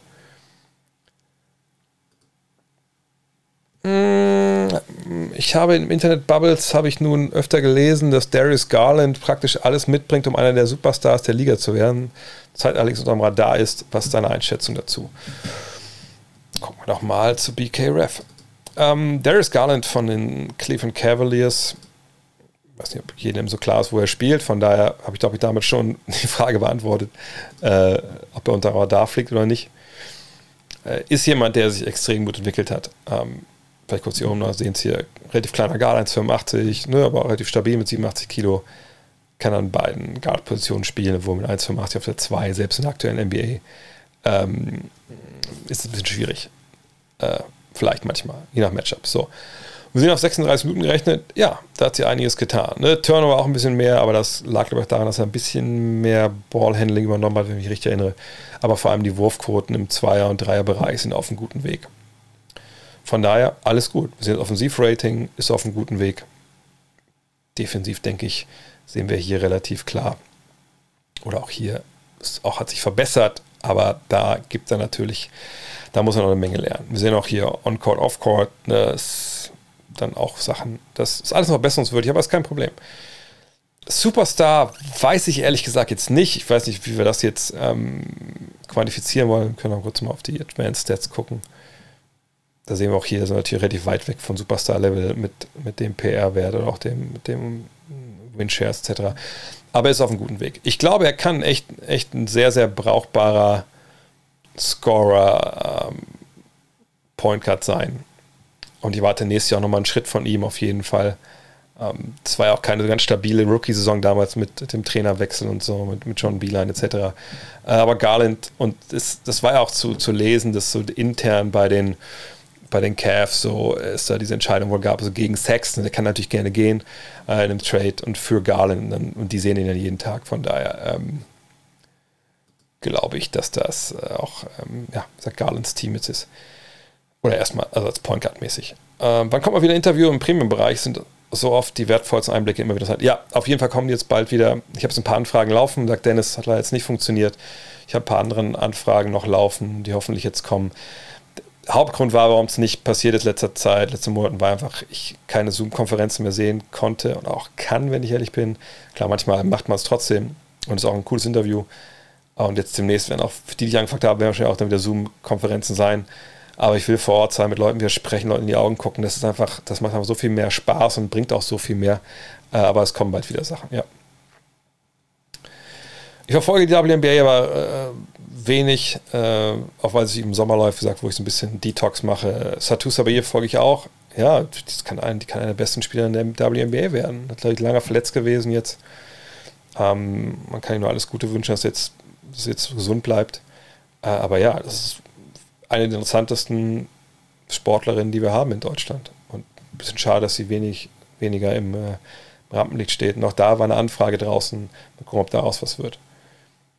Mm, mm, mm, Hier wurde noch mal gefragt nach den äh, Trips. Ah, wurde schon erwähnt. Sehr gut, sehr gut, Chat. Es ist äh, stark, wie ihr meinen Job hier macht. Äh, Ah ja, genau. Ja, Bicky Gunt. Also wenn ihr Interessen daran habt, von wegen Basketball in Deutschland, warum klappt das nicht? Wie war das früher? Ich habe mit, äh, nicht nur mit, mit Frank Buschmann, sondern auch mit äh, Alex Dechand von, ähm, von der Telekom, also der Telekom Basketball mitmacht, äh, haben wir ähm, einen langen Podcast gemacht äh, für, für die Bayern, für die Bayern Basketballer Open Court. Ähm, darf man mal reingucken. Ja, Folge 9 war das, genau. Da könnt ihr das auf jeden Fall alles, äh, alles anhören. So, was haben wir denn noch? Äh, jetzt kommen die Sachen, ihr seht nichts. Ja, ja, ja, aber jetzt scheiße, muss ich durchscrollen, jetzt kriege ich gerade noch Gänsehaut hier. man sieht nichts. Ja, aber so kriegt man natürlich auch Leute im Chat dazu, einfach mal mega abzuliefern. Aber es ist einfach, das da hat mich Homage einfach zu sehr, zu sehr, ja, im Modus, ihr habt es auch gesehen. Geil. Das habe ich echt fünf Minuten erzählt, ohne dass einer gesehen hat. ah, da, jetzt sind wir da.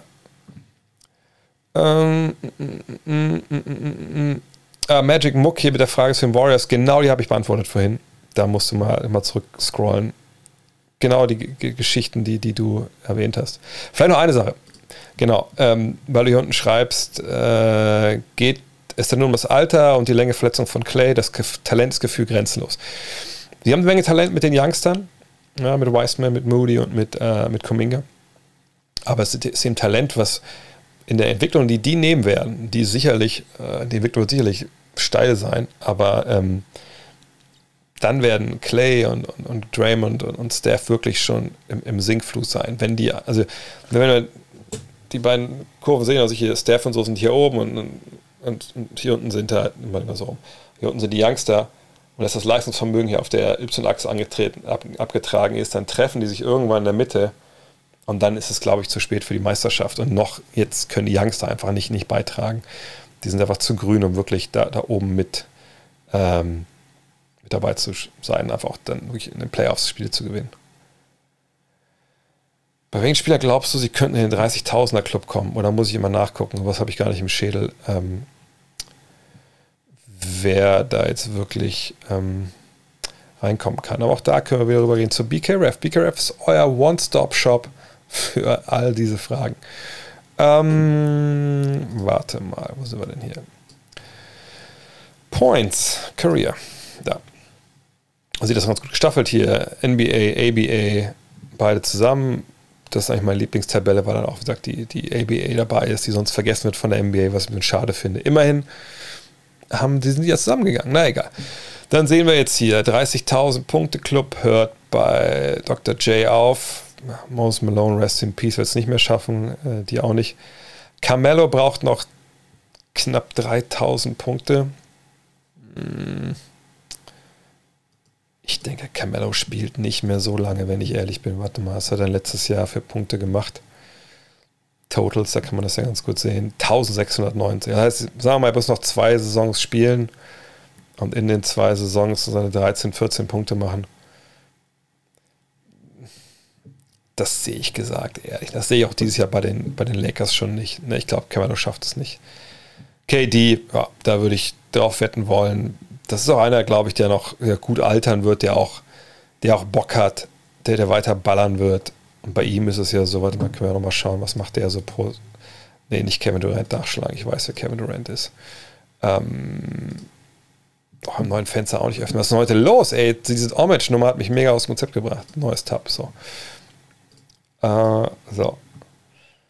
Da sehen wir bei ihm, waren es vergangenes Jahr gut 900 Punkte, er muss mal fit werden. Sagen wir mal, in der Regel sind es bei ihm so, sagen wir mal, konservativ sind es 2000 Punkte, die er so im Jahr auflegt. Der Mann ist jetzt 32. Also er müsste, also, ich brauche noch 700 Punkte, noch vier Jahre spielen ungefähr. Sagen wir fünf, ja, das traue ich ihm schon zu. Also ich glaube, KD ist ein 30.000 Mann. Harden denke ich auch. Natürlich kommt erschwerend dazu, dass sie zusammenspielen. So, und das ist ein bisschen die Frage, inwiefern ähm, bei Harden wäre eigentlich ein No-Brainer gewesen, weil er Songs gehabt mit 2,8, wenn ihr es hier seht, aber ähm, na, ich glaube, Harden schafft es auch. Da würde ich mich wundern, wenn er es nicht schafft. Westbrook würde ich mich wundern, wenn er es schafft, wenn ich ehrlich bin. Paul, Howard nicht, Curry nicht, DeRozan nicht.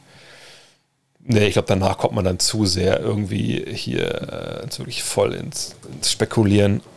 Von daher, nee, da, da denke ich, dass das die einzigen sind, die ich, denen ich das zutraue, wenn ich ehrlich bin. Welche Spielposition macht den besten Coach, Point Guard? Das ist natürlich das, was man so ein bisschen denkt, weil man denkt, ja, der lenkt ja das Spiel, ist der Coach auf dem Feld, aber am Ende des Tages ist es wahrscheinlich ziemlich egal. Es kommt darauf an, ne, wie du das Spiel verstehst, wie du auch vielleicht dann schon früh drum gekümmert hast. Ähm, ich würde das nicht auf eine Position festlegen wollen, ehrlich gesagt. Ähm, was haben wir denn noch? Hm, und wie gesagt, ihr müsst die Fragen, also für das nächste Mal, ihr müsst die Fragen nur einmal stellen. Es, es kommt alles dran, es dauert eben nur verdammt lange. Ähm, mm, mm. Was haben wir denn hier? Ich finde, dass selbst die schlechtesten Teams aktuell keinen richtigen miesen Kader haben. Selbst die Cavs, Kings und Pistons haben einfach gute Leute. Damals waren wir Grütze unterwegs, haben wir im Großen und Ganzen die stärkste NBA aller Zeiten. Gut, jetzt kann man natürlich argumentieren und sagen, ja gut, also wenn man sowas macht wie die NBA, also ein Sport, eine Sportart, wo es jetzt nicht wie in der Leichtathletik um wirklich um Rekorde und Zahlen geht, ähm, dann muss man sagen, dann wäre es ja also klarer Rückschritt oder auch schwer zu erklären, dass das Gesamtniveau von einer Liga, wenn man immer weiter Fortschritte macht im Sinne von äh, ne, Trainingstechniken, äh, gerade auch im Sachen Internet und so, also wie Informationen er erhältlich sind, ne, was wir lernen, auch in wissenschaftlicher Art, ne, eine Trainingslehre, äh, dann wäre es ja krass, wenn wir heute nicht die beste NBA aller Zeiten hätten. Also natürlich haben wir die. Also da würde ich mich sehr wundern, wenn es nicht so wäre. Allerdings würde ich jetzt nicht daran festmachen wollen, oder würde ich diesen Zustand nicht daran festmachen wollen, ob die schlechten Teams gute Leute haben. Als der Geschichte der NBA hatten eigentlich viele schlechte Teams auch mal gute Leute. So ist es nicht. Sondern es geht darum, glaube ich, insgesamt, wie, wenn wir jetzt alle Spieler nehmen würden, wie sind die ausgebildet, was haben die für Talent, etc. pp. Da glaube ich, sind wir so gut wie noch nie. Einige werden sicherlich aufschreien, die in den 80ern live dabei waren, obwohl ich jetzt nicht weiß, ob die auf Twitch sind. Auf der anderen Seite habe ich letztens noch einen gesehen, der heißt Wettoper, der seine, seine, seine, seine Wetten irgendwie live streamt. Von daher, wenn der, der hat auch, glaube ich, schon mal geteilt. Von daher, schöne Grüße. Cooler Kanal. Ähm, jedenfalls in den 80ern war vielleicht ein bisschen mehr Spielintelligenz dabei, aber da hatte jedes Team halt mindestens zwei Blinde auf dem Feld, die, die am Ball wirklich nur einen fetten Lauf pumpen konnten. So. Von daher, ja, wir haben die stärkste NBA-Zeiten. Wir haben auch die stärkste Fußball-Bundesliga aller Zeiten. Das ist einfach so, weil, obwohl vielleicht beim Fußball muss man sagen, vielleicht muss man auf die Champions League projizieren, weil, also kann natürlich sein, dass eine Liga wie die Bundesliga mal einen Schlag wegbekommt, weil einfach die Stars irgendwie dem Geld folgen und dann nicht in der Bundesliga spielen, sowas. Ne? Aber ähm, vom Sportlichen her, ähm, Mannschaftssport muss sich entwickeln. Kommt irgendwann mal ein Punkt, wo es vielleicht kippt? Bestimmt, aber ich glaube, da sind wir noch lange nicht. Ähm, mm, mm, mm, äh, auf welches College ich gehen will als Teenager, ich sag keine Ahnung. Ähm, wenn ihr, wenn ihr, wenn ihr, äh, wie heißt es? Ähm, ach, wie heißt es denn? Letztes erst gesehen, das, äh, wie heißt der eine Rapper? Jesus. Und wir haben das geschickt auf Instagram, das Jesus. He Got Game, genau, ist ja gepostet auf Instagram. He Got Game ist, äh, ist sein Lieblingsfilm. Ähm, so, von daher, ähm, wenn ihr He Got Game gesehen habt, dann wisst ihr ja, was auch, dass es nicht immer nur um Basketball geht, wo man hingeht. Ähm, da spielen andere Faktoren eine Rolle. Ähm, ach, wo werde ich hingehen? Ich habe mal, immer, ich fand es immer geil, damals über Bobby Knighton so zu lesen, Indiana, ne, äh, der basketballverrückteste Bundesstaat in den USA. Ob ich jetzt auch hingehen würde, keine Ahnung, wahrscheinlich irgendwie hingehen, wo es ein bisschen wärmer ist am Strand. Von daher, warum nicht UCLA oder warum nicht University of, ich würde an die University of Hawaii gehen. Punkt. Da wollte ich immer schon mal hin. Ich wäre ich wär fast mal, ich hatte echt mal einen Plan, ein halbes Jahr auf Hawaii zu leben, einfach da zu arbeiten. Hat nicht funktioniert, leider. Wie es gestern noch bei COD lief. Ich weiß nicht, wann du ausgestiegen bist bei Warzone. Wir waren noch mal, einmal hatte ich eine gute Runde gehabt mit, mit fünf Kills, das war ganz nice. Und dann ganz mies abgeaimt worden, aber ähm, wir hatten schon bessere Runden. Aber ich glaube, es waren ganz gute Sprüche dabei. Deswegen guckt man uns, glaube ich, zu, wenn überhaupt. Nicht unbedingt wegen der Leistung, sondern eher wegen dem Gelaber. Ähm, gibt es aktuell eine Rivalität wie die von Russ und Dame? Ja, ich meine, die Frage ist immer, wie, wie, also was, wie machst du es jetzt daran fest? Also woran machst du die Rivalität fest? Hm. Ich finde, ähm, KD LeBron ist eine faszinierende Rivalität im Sinne von, dass man da natürlich gefragt, äh, wer ist besser, bla bla bla. Ähm, ähm, auch, auch KD, Janis, ich weiß nicht, ob ein blödes Blut, glaube ich, sehr eher nicht, aber einfach so sportlich. Von Russ und Dame, ich habe auch länger jetzt nichts mehr gehört von der Rivalität keine Ahnung, also wüsste ich nicht. Das sind aber so Sachen, ich bin, die, die mich auch nicht so interessieren, weil ich das immer denke, so dass, äh, ja, das sind so Nebenkriegsschauplätze. Und wahrscheinlich gibt es Rondo und, und CP3 als Rivalität. Was hältst du von Gary Trent Jr. die Entscheidung der Trailblazers, ihn wegzugeben? Also, sie wollten Norman Powell, glaube ich, einen robusteren Typen auf den Guard-Positionen und bei Gary Trent haben sie wahrscheinlich eher gedacht, der ist so ein bisschen der ist doch leichter. Ich jetzt hier gerade Blödsinn erzähle, aber das war so ein bisschen damals vom Augentest auch mal Toronto. Äh, wo ist er denn? Bescheuert. Ist er hier nicht drin? Der muss ja drin sein. Um, Wainwright, ich habe ihn vorhin gesehen. Decker, Van Fleet, Birch. Ich, der ist ja nicht drin. Wieso ist er nicht drin? Äh, warte mal kurz. Äh, gucken wir nochmal hier nach den Punkten. Gas Gary Trent. Wieso war der nicht dabei? Egal. Gary Trent wiegt, was steht hier? Sagt der Sohn von Vater, 94 Kilo. Und Norman Powell wiegt, also 1,96 und 94. Norman Powell.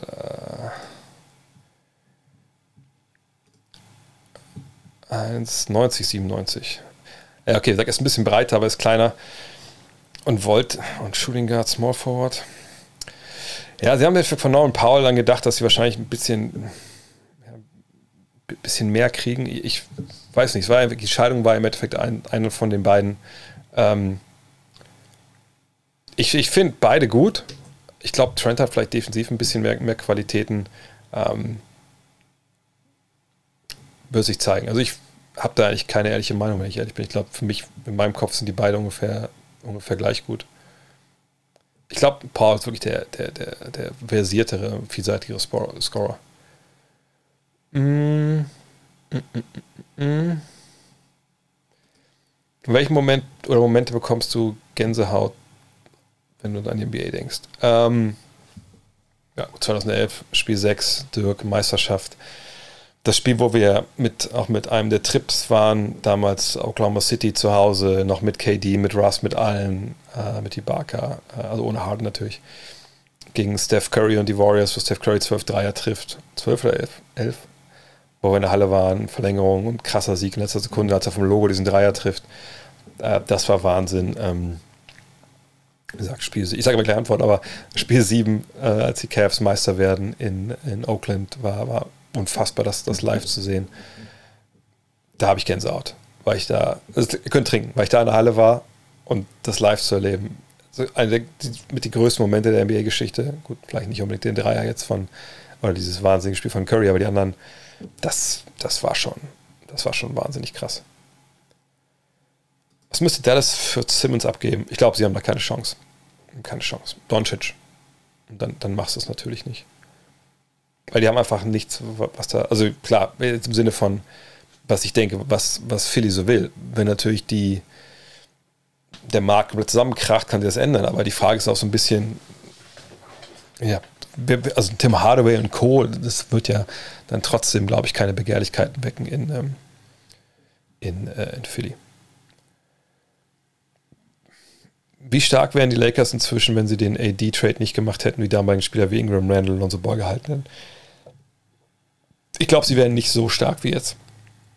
Ähm, denn das sind alles immer noch relativ unbeleckte Spieler, wenn es um die Playoffs geht. Das kann man argumentieren. Na gut, aber mit LeBron hätten sie ja die Playoffs dann erreicht.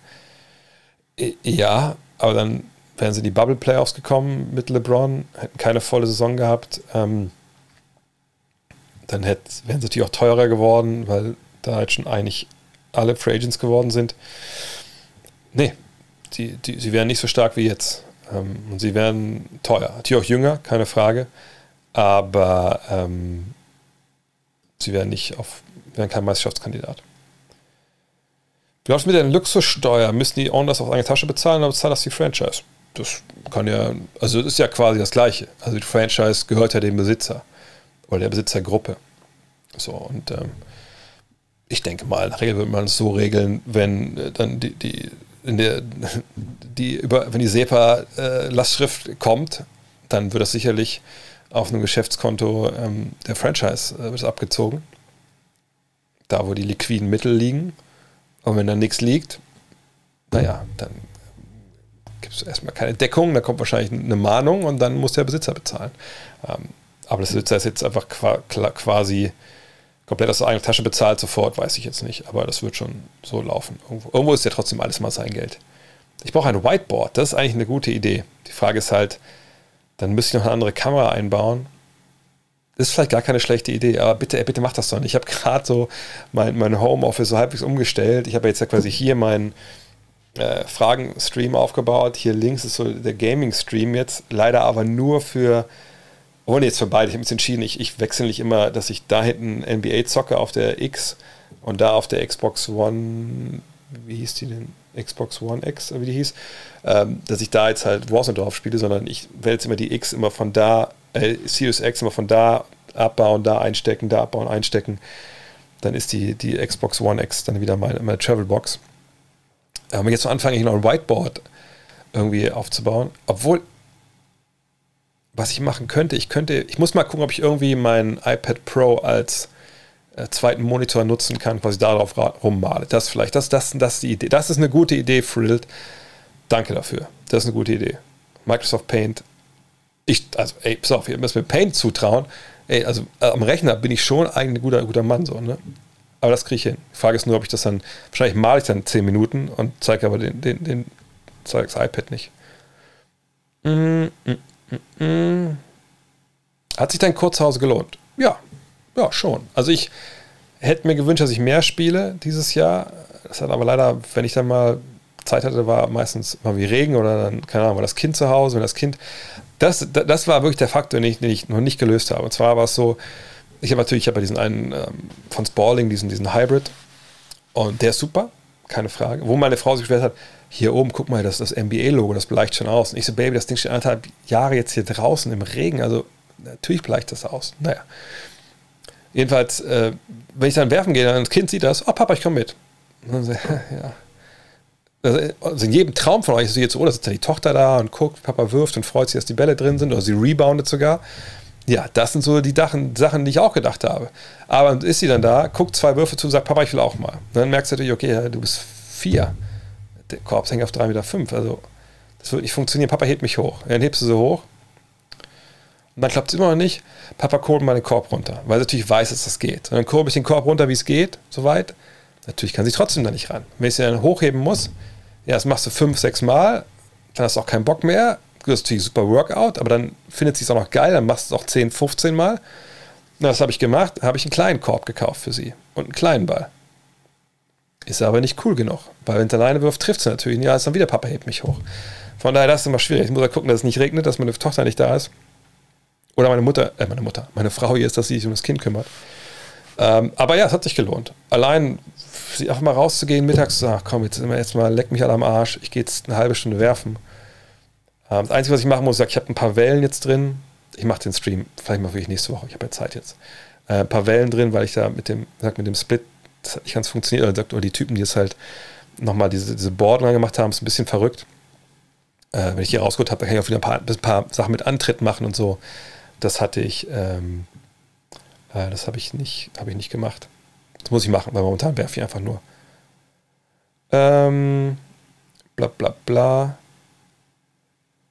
Oh, Toby Bailey in 19, ja, da haben sie auch in Köln gespielt. Toby Bailey ist übrigens äh, einer der Kollegen, die mit Dean Waller auch in einer Agentur zusammenarbeiten. Also von daher, da gibt es Connections. Ähm, warum denkst du, werden Spieler wie Will Chamberlain heute so krass unterbewertet? Tun wir Spieler vergangener Zeiten Unrecht oder werden sie zu Recht ignoriert?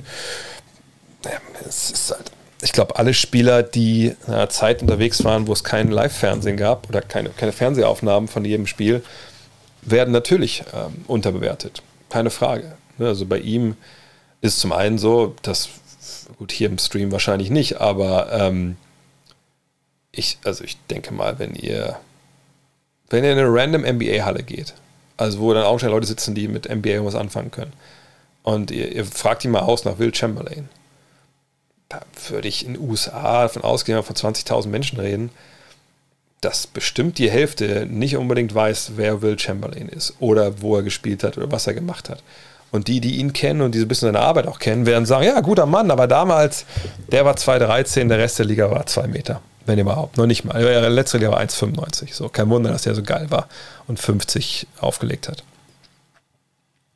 Und sicherlich sind das so Sachen, die nicht wegzudiskutieren sind. Auf der anderen Seite war das einfach ein physischer Freak, der heute in der NBA dominieren würde. Einfach eine unglaubliche Kraft hatte, äh, krasse Koordination. Würde er heute anders scoren? Sicherlich auch das. Ne? Andererseits, die Liga ist ja auch relativ klein heute, also der würde richtig zerstören. Aber es ist eben, ne, es ist eben dieses alte Ding. Letztens mit einem Kumpel darüber gesprochen, dass ich so meinte, ne, dieses, hey, Pictures oder Video doesn't happen or didn't happen. Alter, das gab es früher bei uns nicht in meiner Generation. Alter, was willst du sagen? Video, das ist nicht passiert. Was hätte ich machen sollen? Das Fernsehen anrufen, das ein Kamerateam vorbeischicken? Oder mit einer Super 8-Kamera von meinem Vater irgendwie was aufnehmen? Wie soll das denn laufen? So. Ne, und heutzutage leben wir halt in der Generation. Ja, ey, was, passiert ja? Zeig's mir doch. Du hast, was ich, du hast einen geilen, du hast einen geilen 360 in Traffic gegen die Nets mit deinem MyPlayer bei 2K. Ja, dann zeig doch, hast du aufgenommen? Geht doch. Hast du aufgenommen? Nein, ja, dann erzähl doch keinen Blödsinn. Ne, und das ist, glaube ich, so ein Denken momentan, was wir nicht selber gesehen haben, was viele nicht selber gesehen haben. Das wird direkt mal, mal runter abgewertet. Aber es ist so. Es wird, glaube ich, das ist jetzt auch jetzt nicht, nichts Neues in, in diesem Jahr oder seit zehn Jahren, sondern das ist was, was es schon immer gab. Ne, ich glaube, auch im Fußball ist es so, wenn, wenn einer sagt, ja, hier, äh, Gerd Müller war der Geilste, dann lachen sich Leute aus und sagen, hast du schon mal, hast schon mal Erling Haaland gesehen? Und natürlich haben sie irgendwie auch recht. Ne? Nimm Erling Haaland, tu den in den 70ern und in die Bundesliga, dann hören wir wahrscheinlich 15 Club auf zu spielen und melden sich vom Spielbetrieb ab, weil sie denken, ey, mit so einem Typen, da wissen wir gar nicht, was wir mit dem machen sollen in der Verteidigung.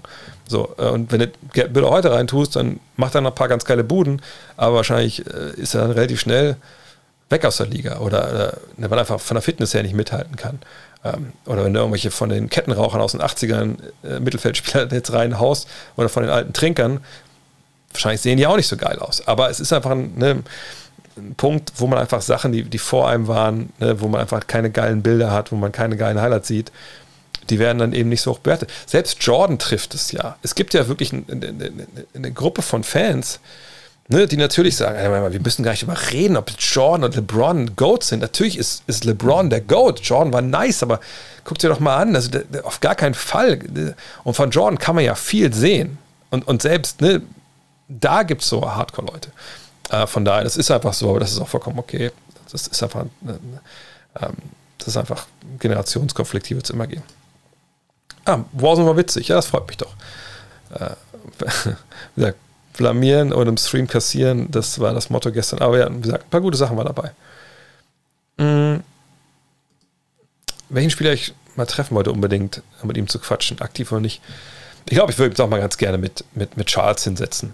Ne, bei Charles, da weiß man einfach, was man kriegt irgendwie. Ich war ja mal im gleichen, im gleichen Club wie Charles 2011. Ähm, im Blue Marlin in, in Miami. Da hat es irgendwie angequatscht auf der Straße. Krawinkel, Walle und ich waren, wir waren die einzigen, glaube ich.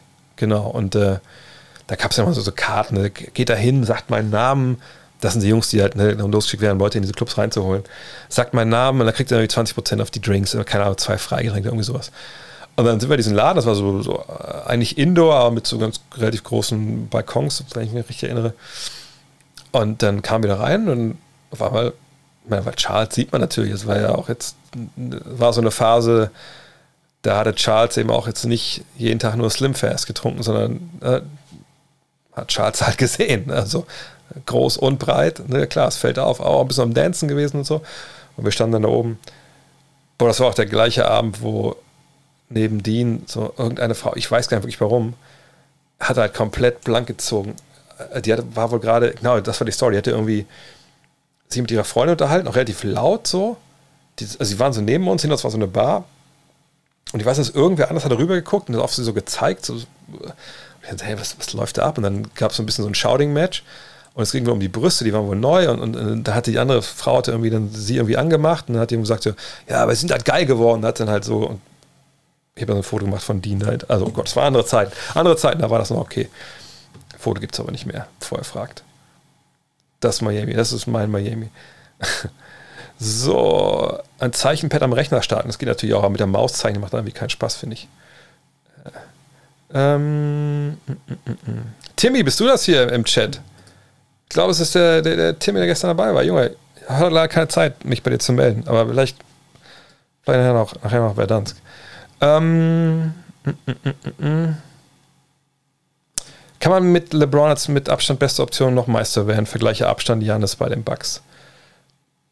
Also Janis im Sinne im Abstand von Janis zur zweiten Option Chris Middleton. Aber Chris Middleton ist ja keine schlechte Option. Und, äh, also wenn LeBron die beste Option wäre bei den Lakers, dann wäre Anthony Davis nicht mehr da. Ähm, oder andersrum gefragt, wenn man jetzt sagen würde, packen LeBron mal zu den Bucks für Janis wäre er dann die beste Option. Würde ich schon noch irgendwie befürworten wollen, dass er die beste Option ist. Wird man dann Meister? Schwierig. Ich. Obwohl, das. Es ist super schwer, das zu beantworten, weil wir aber nicht wissen, wie das Team drumherum aussieht. Ne, ich, ich, ich glaube, die Tage von dem LeBron, den wir in Cleveland gesehen haben, der sich die Warriors hinstellen konnte sagen konnte, okay, ihr switcht jetzt Pick and Roll, Jetzt kommt Steph Curry zu mir. Ich zerfetze Steph Curry. Ihr müsst Hilfe schicken. Ich passe den Ball zum Dreierschützen und dann ist das Ding drin. Und wenn er, die Hilfe nicht kommt, dann schlägt es bei euch am, am, am Korb ein. Oder ich gehe in Low Post, ich büffel mich dadurch. Die Zeiten sind vorbei. Das muss man ganz klar sagen. Also das hat man auch jetzt, hat man auch schon gegen Miami gesehen, das war da schon nicht wirklich hundertprozentig mehr möglich äh, auf dem hohen Niveau, äh, wie wir es von ihm kennen. Ab und zu natürlich situationsbedingt natürlich schon nochmal ähm, und auch ähm, jetzt gegen die Suns war es nicht möglich. Aber auch natürlich, weil das Shooting fehlte, etc. Ähm, äh, ich, ich, will nicht ausstehen, dass wenn es eine total perfekte Situation ist mit geilen Schützen drumherum ne, und der Gegner ein klares, eine klare Sollbruchstelle hat, wo er drauf switchen kann und dann muss die Hilfe kommen, dann natürlich. Aber ich kann mir nicht vorstellen, dass so eine Situation existiert und ähm, dass er so wie in Cleveland wieder spielen kann. Und das müsste er meiner Ansicht nach, um halt ähm, mit so einem Team Meister zu werden. Wer ist der Goat des äh, ähm, europäischen Basketballs? Vereinsbasketballs? Ja, wer ist denn da der Goat? Ähm, oh, ehrlich gesagt fehlen mir da so ein bisschen die Zahlen, was so Euroleague-Meisterschaften angeht ähm, oder im Pokal der Landesmeister. Ähm, das muss man alles damit reinnehmen. Ich würde wahrscheinlich für Drasen Petrovic stimmen, weil Petro einfach in seinen besten Tagen einfach, der ist, ähm, was soll ich sagen, ist absolute Legende. Also, dass das der, das ist das, das Tragischste, glaube ich, für den europäischen Basketball, wahrscheinlich auch für den Weltbasketball, dass der damals äh, auf dem Weg von München nach Berlin da kurz vor der EM verstorben ist im Autounfall. Das ist wirklich, das ist wirklich, das ist, das, das war wirklich, also der, mein Mann hieß der Mozart des Basketballs. Damals mein Chef in, in, in England, ähm, der auch ähm, Serbe war, also er war Serbe, äh, natürlich, natürlich Kroate, aber hat mir die Story erzählt, weil er selber äh, bei Roter Stern Belgrad jahrelang Präsident war, dass es die Story gab, dass wirklich Petrovic einfach so Basketball verrückt war und verliebt war als Kind auch, dass er natürlich auch Sachen hat, kennt ihr alle Stories, so im Bett liegen, Basketball werfen und so, klar, klar, klar. Aber dass er ne, diesen alten Fernseher seiner Eltern oder, oder, den Fernseher, der er in seinem Zimmer hatte, so, einen kleinen, so eine kleine Röhre, da hat er irgendwie, oder war das, da muss man ein Videocall dran gewesen sein, ja, denke ich mal. Er hat dann einfach die ganze Nacht hat er halt Spiele laufen lassen, ne, die irgendwie sein Vater aufgenommen hatte oder so einfach da, damit im Schlaf, also ohne Ton, damit im Schlaf, aber ne, diese Bilder irgendwie das Game ihn irgendwie befruchtet, im wahrsten Sinne des Wortes. Also so verrückt war der. Und ähm, so eine so eine Leidenschaft für das Spiel, so würde ich wahrscheinlich mich für, für, Draschen, für Draschen stimmen. MVP-Saison ist schwierig. Ähm, ich, wahrscheinlich Durant, es sei denn, der verletzt sich wieder und ähm, sich oder Harden scored zu viel. Luca, Luca, und, Luca und Durant, die beiden würde ich nennen wollen. Ähm ich habe mit Charleston nicht getanzt. Charles ist dann auch relativ schnell weggegangen, muss man sagen. Ähm Ja, ist natürlich schon ein Grund. Hier steht, ähm, ich glaube, die MVP-Diskussion, also GOAT-Diskussion meinst du wahrscheinlich, um Jordan, LeBron, tendiert immer mehr Richtung LeBron, weil er noch zu bestaunen ist und er immer mehr Leute gibt wie mich, Jagen 91, die MJ nie bewusst haben spielen sehen und es da nicht einordnen können, was er geleistet hat. Ja, das ist ja auch, ich meine, die, die, man muss ja natürlich mal sagen, also im Netz, ne, in Foren, auf Reddit, auf Twitter, ne, jeder kann da die Diskussion führen und es ist auch scheißegal, wie er sie führt. So, ne, das ist, ist scheißegal. Da kann jeder mitreden. Und ich meine es positiv. Also jeder kann da ja diskutieren. Egal, ob er jetzt seit zwei Jahren Basketball gucken denkt, also für mich ist der Beste, ich je gesehen habe, Steph Curry und äh, Seth Curry, Seth, Steph Curry, alle anderen können auf Mist gehen, keiner schießt zu Dreier wie der. Äh, kann genauso diskutieren da wie der Basketball-Historiker, der händisch irgendwie Advanced Stats der 70er Jahre erhoben hat äh, bis zu äh, ja, Leuten, die krasse LeBron-Fans sind oder krasse MJ-Fans. Das kann jeder machen, das ist gar kein Problem. Ähm, und dass da natürlich so ein Ungleichgewicht gibt, hin zu den Leuten, die, die weniger Zeit investieren müssen, um sich eine Meinung zu bilden, ist vollkommen klar. Und das ist auch vollkommen okay. Nur ähm, ab einem gewissen, glaube ich, Anspruch an, an die Diskussion selbst. Also wenn ich selber die Diskussion führe und ich sage, ich mache es nicht nur irgendwie um, um mich irgendwo zu battlen im Internet, äh, Hinterzimmern dort, äh, sondern ich will was machen als, keine Ahnung, als, als, als YouTube-Video oder als, ähm, ich schreibe ein, ein, ganzes Heft ne, über LeBron gegen MJ oder ich schreibe einen dicken Artikel oder keine Ahnung, oder ich, ich, ich mache einen Stream drüber, ist egal. Sobald ich mich, sobald ich denke, ich mache das als Journalist, sag ich mal, als journalistisches Werk daraus, da muss ich halt natürlich einfach die Zeit investieren und muss mich hinsetzen und muss sagen, okay, also ich muss dieser, diese Aufgabe, und da gibt es keine viel größeren, äh, was das so angeht, ich muss der gerecht werden. Dann musst du halt Stunden und Stunden und Stunden da reinstecken. So. Ähm, und das, glaube ich, hat noch keiner gemacht, wirklich. Also es gibt natürlich gute Sachen, noch Sachen, die einen entertainen, aber ne, Stunden und Stunden und Stunden reinstecken und einfach auch wirklich nüchtern Sachen zu vergleichen und auch klar zu sagen, wo man es nicht vergleichen kann. Das gibt es noch nicht.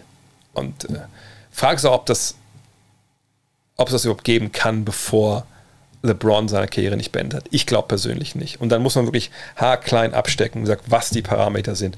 Beispiel Offcourt. Spielt Offcourt mit rein, spielt Offcourt nicht mit rein. Ne, all diese sicher Dinge. Und ähm, da wird es noch ein paar Jahre brauchen. Auch so, wenn, ich weiß, dass jetzt kommt die Frage, ja, wann macht das doch mal? Die, also das mache ich vielleicht wirklich irgendwann mal, sicherlich, aber das wird noch so lange dauern, bis, bis LeBron nicht mehr spielt. Ähm, wie bezahlt man in etwa für ein Ticket der Finals und vor allem, wo kriegt man es? Hätte, hatte nur zwei Preseason-Spiele 2014 gesehen. Ähm, ja, also Finals-Tickets natürlich unglaublich schwer.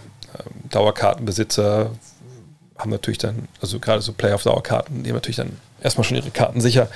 Äh, und dann gibt es zum einen Ticketmaster.com, das ist die offizielle Börse für alle NBA-Teams.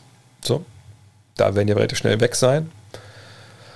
Dann gibt es einen Second, Secondary Market, also Sachen wie äh, SeatGeek.com, aber ich glaube, da kann man mit, also da konnte man eine Zeit lang auch mit deutscher Kreditkarte äh, bezahlen, aber dann irgendwann nicht mehr. Von daher weiß ich nicht, ob das noch aktuell ist. Aber es gibt ja auch, ähm, wie heißen sie? Ach, äh, Vivid Seats, also, aber das sind die amerikanischen Seiten, da muss man erst checken, ob das äh, ja also mit PayPal geht oder auch mit einer deutschen Kreditkarte. Oft geht es dann mit amerikanischen Kreditkarten. So, und ähm, da wird es natürlich dann richtig teuer. Also bei SeatGeek war mal ganz schön, da konnte man halt sich auch so angucken, ähm, ne, Seating Chart, wo sind die Plätze, wie teuer sind die, ist ein guter, die schlechter Deal im Vergleich zu ne, anderen äh, Plätzen. So, und dann, also gerade ich damals in Oakland, weiß ich noch, Alter, da waren da Preise, da, ich glaube, da waren die billigsten Tickets irgendwie 500 Dollar unterm Dach, Nosebleed Seats, so, wo wir auch da mit der Presse immer saßen. Und da war es schon mal so wirklich schwer zu erkennen, wer gerade den Ball hat. Von daher, ähm, muss man ein bisschen, ein bisschen Asche hinlegen, auf jeden Fall. Oh ja, Once Brothers. Wenn ihr Petrovic und die ganze Geschichte euch äh, mal reinziehen wollt, Once Brothers ist, glaube ich, auch auf ähm, YouTube, wenn ich mich nicht ganz täusche. Äh, wieso, wieso KD hat zwei krasse Stars neben sich? Bei Golden State hat auch keiner von Curry KD gewonnen. Achso, du meinst jetzt im Sinne von MVP. Ja, ich, ich denke, dass ähm, so die Wahlberechtigten. Oh. Leider gehöre ich jetzt seit zwei Jahren nicht mehr dazu. Das war damals echt geil, als ich das ein Jahr dazugehört habe. Ähm, werden natürlich gucken, was das Narrativ ist. So. Das ist ein, ein großes Thema, natürlich neben Statistiken etc. Und das Narrativ könnte bei Durant wirklich sein: hey, die Brooklyn Nets gewinnen 70 Spiele. Ich sage nicht, dass sie es schaffen, aber ne, das Narrativ ist ja, also die Leute stimmen ja dann manchmal relativ früh auch schon ab. Also sagen wir, die gehen letzte Saisonwoche haben wir wie 66 Siege oder sowas. Was durchaus realistisch ist für meine Begriffe. Und dann, klar, oder sie sind im Abstand das beste Team der regulären Saison, muss ja nicht mehr irgendwie ein Rekordteam sein. Aber dann guckt man natürlich, hey, okay, also ne, dann einer von dem absolut besten Team gerade, der muss ja natürlich in der Verlosung sein. Dann würde ich KD halt sehen. Aber ne, ist auch vollkommen klar, wenn, wenn Harden mehr Punkte macht oder so, wird es schwer für KD zu stimmen.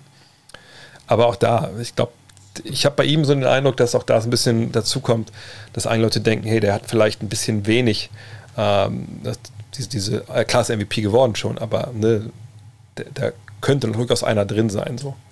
Aber Load Management kann Thema werden, nur wird es vielleicht nicht, wenn die viele Spiele schon nach drei Vierteln gewonnen haben. Oft wird über die beste Draft Class geredet, aber wer ist die schlechteste Draft Class der Geschichte? Ähm, jetzt am Ende des Streams haben wir ein bisschen schwierig, noch so diese ganz großen Fragen zu beantworten, aber in dem Fall würde ich mich festlegen wollen, ohne dass ich jetzt alle hier wieder beten möchte, aber hier, Jahr 2000 mit Kenyon Martin an Nummer 1, Drummer Swift, wenn wir uns hier mal angucken, so dem Warp, also Value over Replacement, ne? dann sehen wir hier, ich meine, Michael Red ist der Mann, der hier führt und der wurde an 43. Stelle gedraftet. Ähm, Mike Miller, Hedo Türkulu, Jamal Crawford. Ne? Also die Namen hier, oder wenn wir sagen, Punkte pro Spiel, ganz profan. Dann sehen wir auch hier, ne, das ist. Sehen wir gar nicht. Alter, was ist heute los? Ich bin zu müde, ich glaube, echt mal aufhören. Also, sorry, hier sehen wir jetzt die, die Draft und äh, sehen hier ne, Punkte pro Spiel.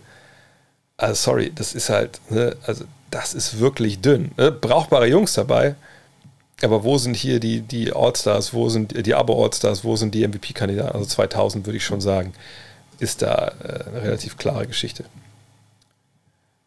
Ähm, was haben wir noch? Dann kommen wir jetzt zum Ende. Äh,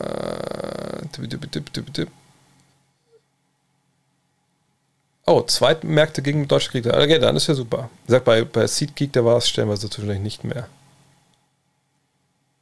Ja, und Preseason-Tickets sind sehr günstig. Preseason würde ich aber nie wirklich gehen. Außer es ist wirklich ein super Tarif. Ich, weil es ist schon, es ist dann schon, siehst halt nicht wirklich viele ähm, Stars auch nicht lange. Oh, 17 Follow noch bis 5000. Das ging heute echt gut ab. Also wenn ihr noch, noch ein Follow übrig habt, vielleicht schaffen wir die 5000 heute. Saß ich schon mal Kurzzeit, lohnt sich das? Ich saß schon mal Kurzzeit allerdings nicht. Ähm, ich saß bei einem Spiel Kurzzeit, wo ein NBA-Team dabei war, aber nicht in der NBA. Ich saß damals Alba Berlin gegen ähm, die Spurs Kurzzeit. Ähm, damals von einem Sportartikler aus Herzogenaurach. Der hat mich eingeladen. Warum weiß ich nicht, aber ich war eingeladen.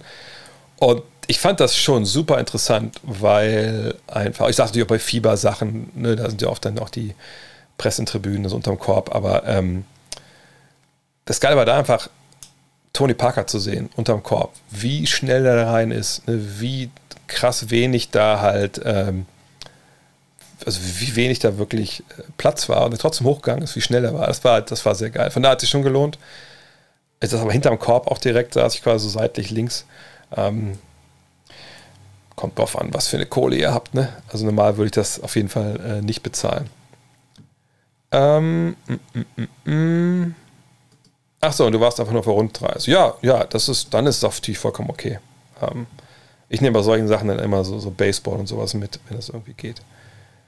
Äh, ja, ich glaube,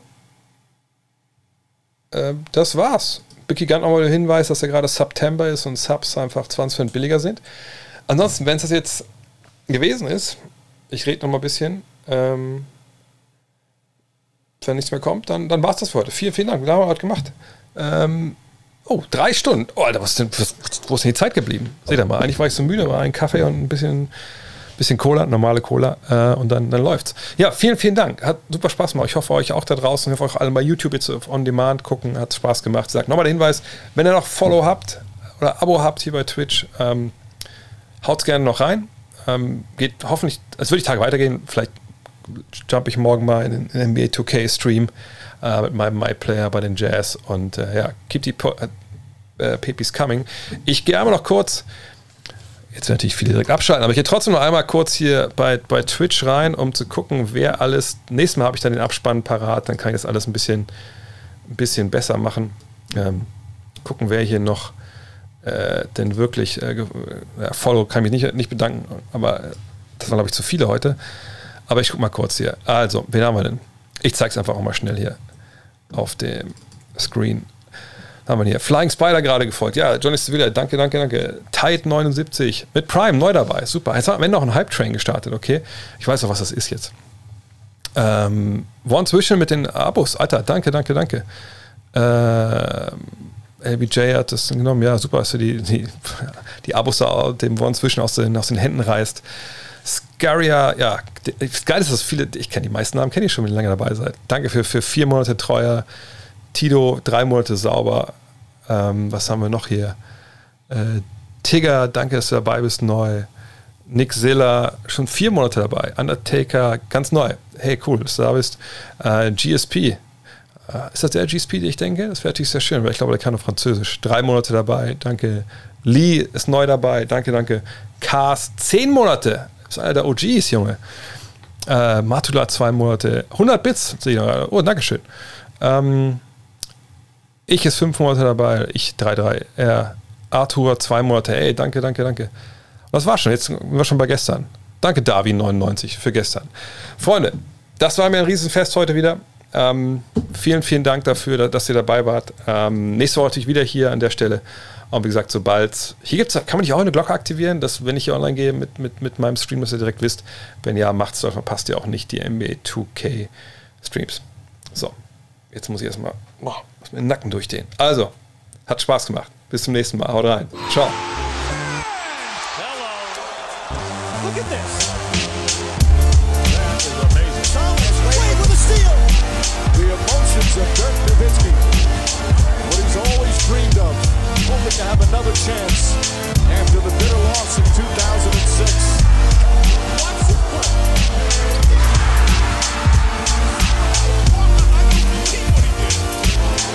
That is amazing.